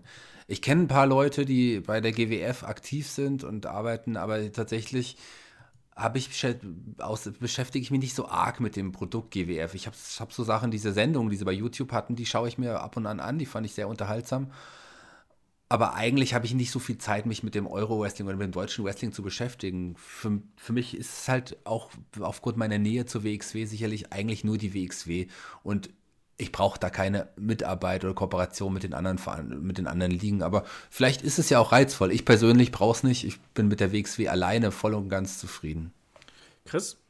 Ich sehe es also ähnlich wie Shaggy auch. Also ähm, eine Kooperation, vielleicht um um mal sowas wie Wrestling Deutschland auf die Beine zu stellen, zwischen verschiedenen deutschen Promotions, finde ich okay, aber allgemein äh, braucht eine Liga äh, halt auch eine eigene Identität. Und äh, das kannst du dann ganz schlecht irgendwie zu, zusammenmischen, indem sich komplett zusammengeschlossen wird oder sowas. Das geht nicht. Und dafür sind auch, glaube ich, äh, dann überall verschiedene äh, Leute hinter den Kulissen, die was zu sagen haben, die sich da äh, halt auch widersprechen würden mit ihren Ansichten, dass es nicht zusammengeht. Und ich finde den Weg, den die WXW geht, sehr, sehr, sehr gut, sehr professionell. Die GWF äh, hat auch so, so ihre eigene Identität. Äh, da gibt es ja auch immer wieder sehr viele positive Stimmen. Kann ich nicht viel zu sagen, weil ich die GWF so gut wie noch gar nicht verfolgt habe, leider. Und die NEW, äh, ja, die habe ich ja schon öfters live gesehen und äh, ich bin absolut kein Fan von dieser Promotion. Ich finde äh, das teilweise, obwohl äh, ja, der, der äußere Schein stimmt. Sehr unprofessionell, sehr schlechtes Booking und teilweise bis auf einige Leute, die wirklich gut sind, die sie da haben, äh, auch Leute einfach im Ring, die noch nicht im Ring stehen sollten. Und dazu aber eine überbordende Arroganz teilweise. Ich, äh, ja, äh, NEW ist nicht gerade meine Lieblingspromotion, sage ich mal so. ähm, ich sag mal so, als Fan ist das sowas natürlich super interessant, quasi äh, so eine, so eine Kooperationsshow zu machen. Andererseits muss man sich halt immer fragen, so, was, was bringt das den einzelnen Promotions und was ist das Ziel dahinter? Ich fand, dass jetzt Wrestling Deutschland hat zumindest so ein bisschen gezeigt, wie es im Ansatz gehen kann. Ähm, das fand ich auch ganz unterhaltsam. Ich finde, da kann man einiges dran besser machen, aber ich fand es trotzdem ganz gut, um mal so einen ersten kleinen Einblick zu bekommen. Ähm, warum jetzt die ganz, also die drei größten Promotions irgendwie was zusammen machen sollten, Weiß ich nicht, weil ich glaube, dass man auch damit nicht mehr Zuschauer ziehen würde als sonst. Also glaube ich wirklich nicht. Also ich glaube nicht, dass du mit einer mit, mit einer Show irgendwo äh, jetzt in der Mitte von Deutschland mit NEW, GWF und WXW mehr Aufmerksamkeit kreieren würdest, als du, ähm, als das die, die Promotions an sich schon tun würden. Ähm, insofern, ich sehe da nicht die, den unbedingten Grund, außer dass man halt dann mal Matches sehen würde, die man vielleicht sonst nicht sieht. Und das ist ja auch immer sehr relativ. Also von daher, ähm, sicherlich als Fan fände ich sowas spannend, aber so als wenn ich da so den, den Geschäftsmann äh, raushängen lasse, glaube ich, dann brauche ich das auch nicht unbedingt. So, und damit würde ich sagen, sind wir durch mit der heutigen Ausgabe. Ähm, nächste Woche geht es weiter mit den WrestleMania-Performern. Dann, also wir starten dann quasi mit unserer WrestleMania-Berichterstattung. Dann sind äh, der Shaggy und der David dann hier. Ähm, und ich würde sagen, wenn ihr noch nichts zu tun habt jetzt, dann geht doch einfach mal bei uns auf die Patreon-Seite, patreon.com slash headlock.de. Ähm, da haben wir jetzt dann auch äh, in Kürze die Helden aus der zweiten Reihe mit Scott Hall online. Wir haben natürlich noch ähm, unsere Interviews, wir haben das Match of the Week dann mit Chris und Kai.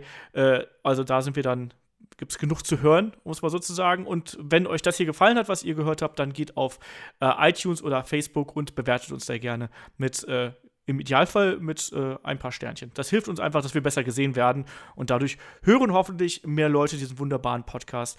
Und in dem Sinne sage ich äh, Danke, Chris. Ich habe, wer, wer wollte was sagen? Ich, der Shaggy, wollte noch eine Kleinigkeit sagen. Aber keine Angst, keine Angst, ich wollte jetzt nicht äh, die Giganten ansprechen, wo Folge 3 äh, in naher Zukunft bald rauskommt. Sehr interessant. Giganten, der Nerd-Podcast G-E-K-A-N-T-E-N. Nein, ich wollte tatsächlich was anderes ansprechen. Und zwar, äh, ich habe mir den letzten äh, interessanten Women's Wrestling Podcast von euch angehört und da habe ich ja eine Frage eingeschmuggelt. und da möchte ich mich bei dem Ulrich jetzt mal ganz kurz entschuldigen. Ich würde gerne mal mit dem Ulrich zusammen talken. Das habe ich noch nicht gemacht in meinem Jahr, dass ich jetzt schon bei Headlock bin. Äh, ja, aber Ulrich, es tut mir leid, dass ich deinen Namen falsch ausgesprochen habe. Ich kann mir versprechen, dass ich den irgendwie irgendwann merken kann denn äh, du hast ja einen einprägsamen Namen, einprägsame Stimme, lieber Ulrich. Es tut mir wirklich leid. Beim nächsten Mal weiß ich, wie du heißt, lieber Ulrich Steppenberger. Steppberger heißt der gute Mann. Steppberger heißt der gute Mann. Ich sage trotzdem. Was? was? Okay. Steppenberger, was sagst du? ja, ja. Ähm, ich sage trotzdem danke, Chris, und danke, Shaggy. Und wir hören uns beim nächsten Mal wieder. Macht's gut, bis dahin. Tschüss. Ciao. Ciao. Tut mir leid, Ulrich. Steppenberger.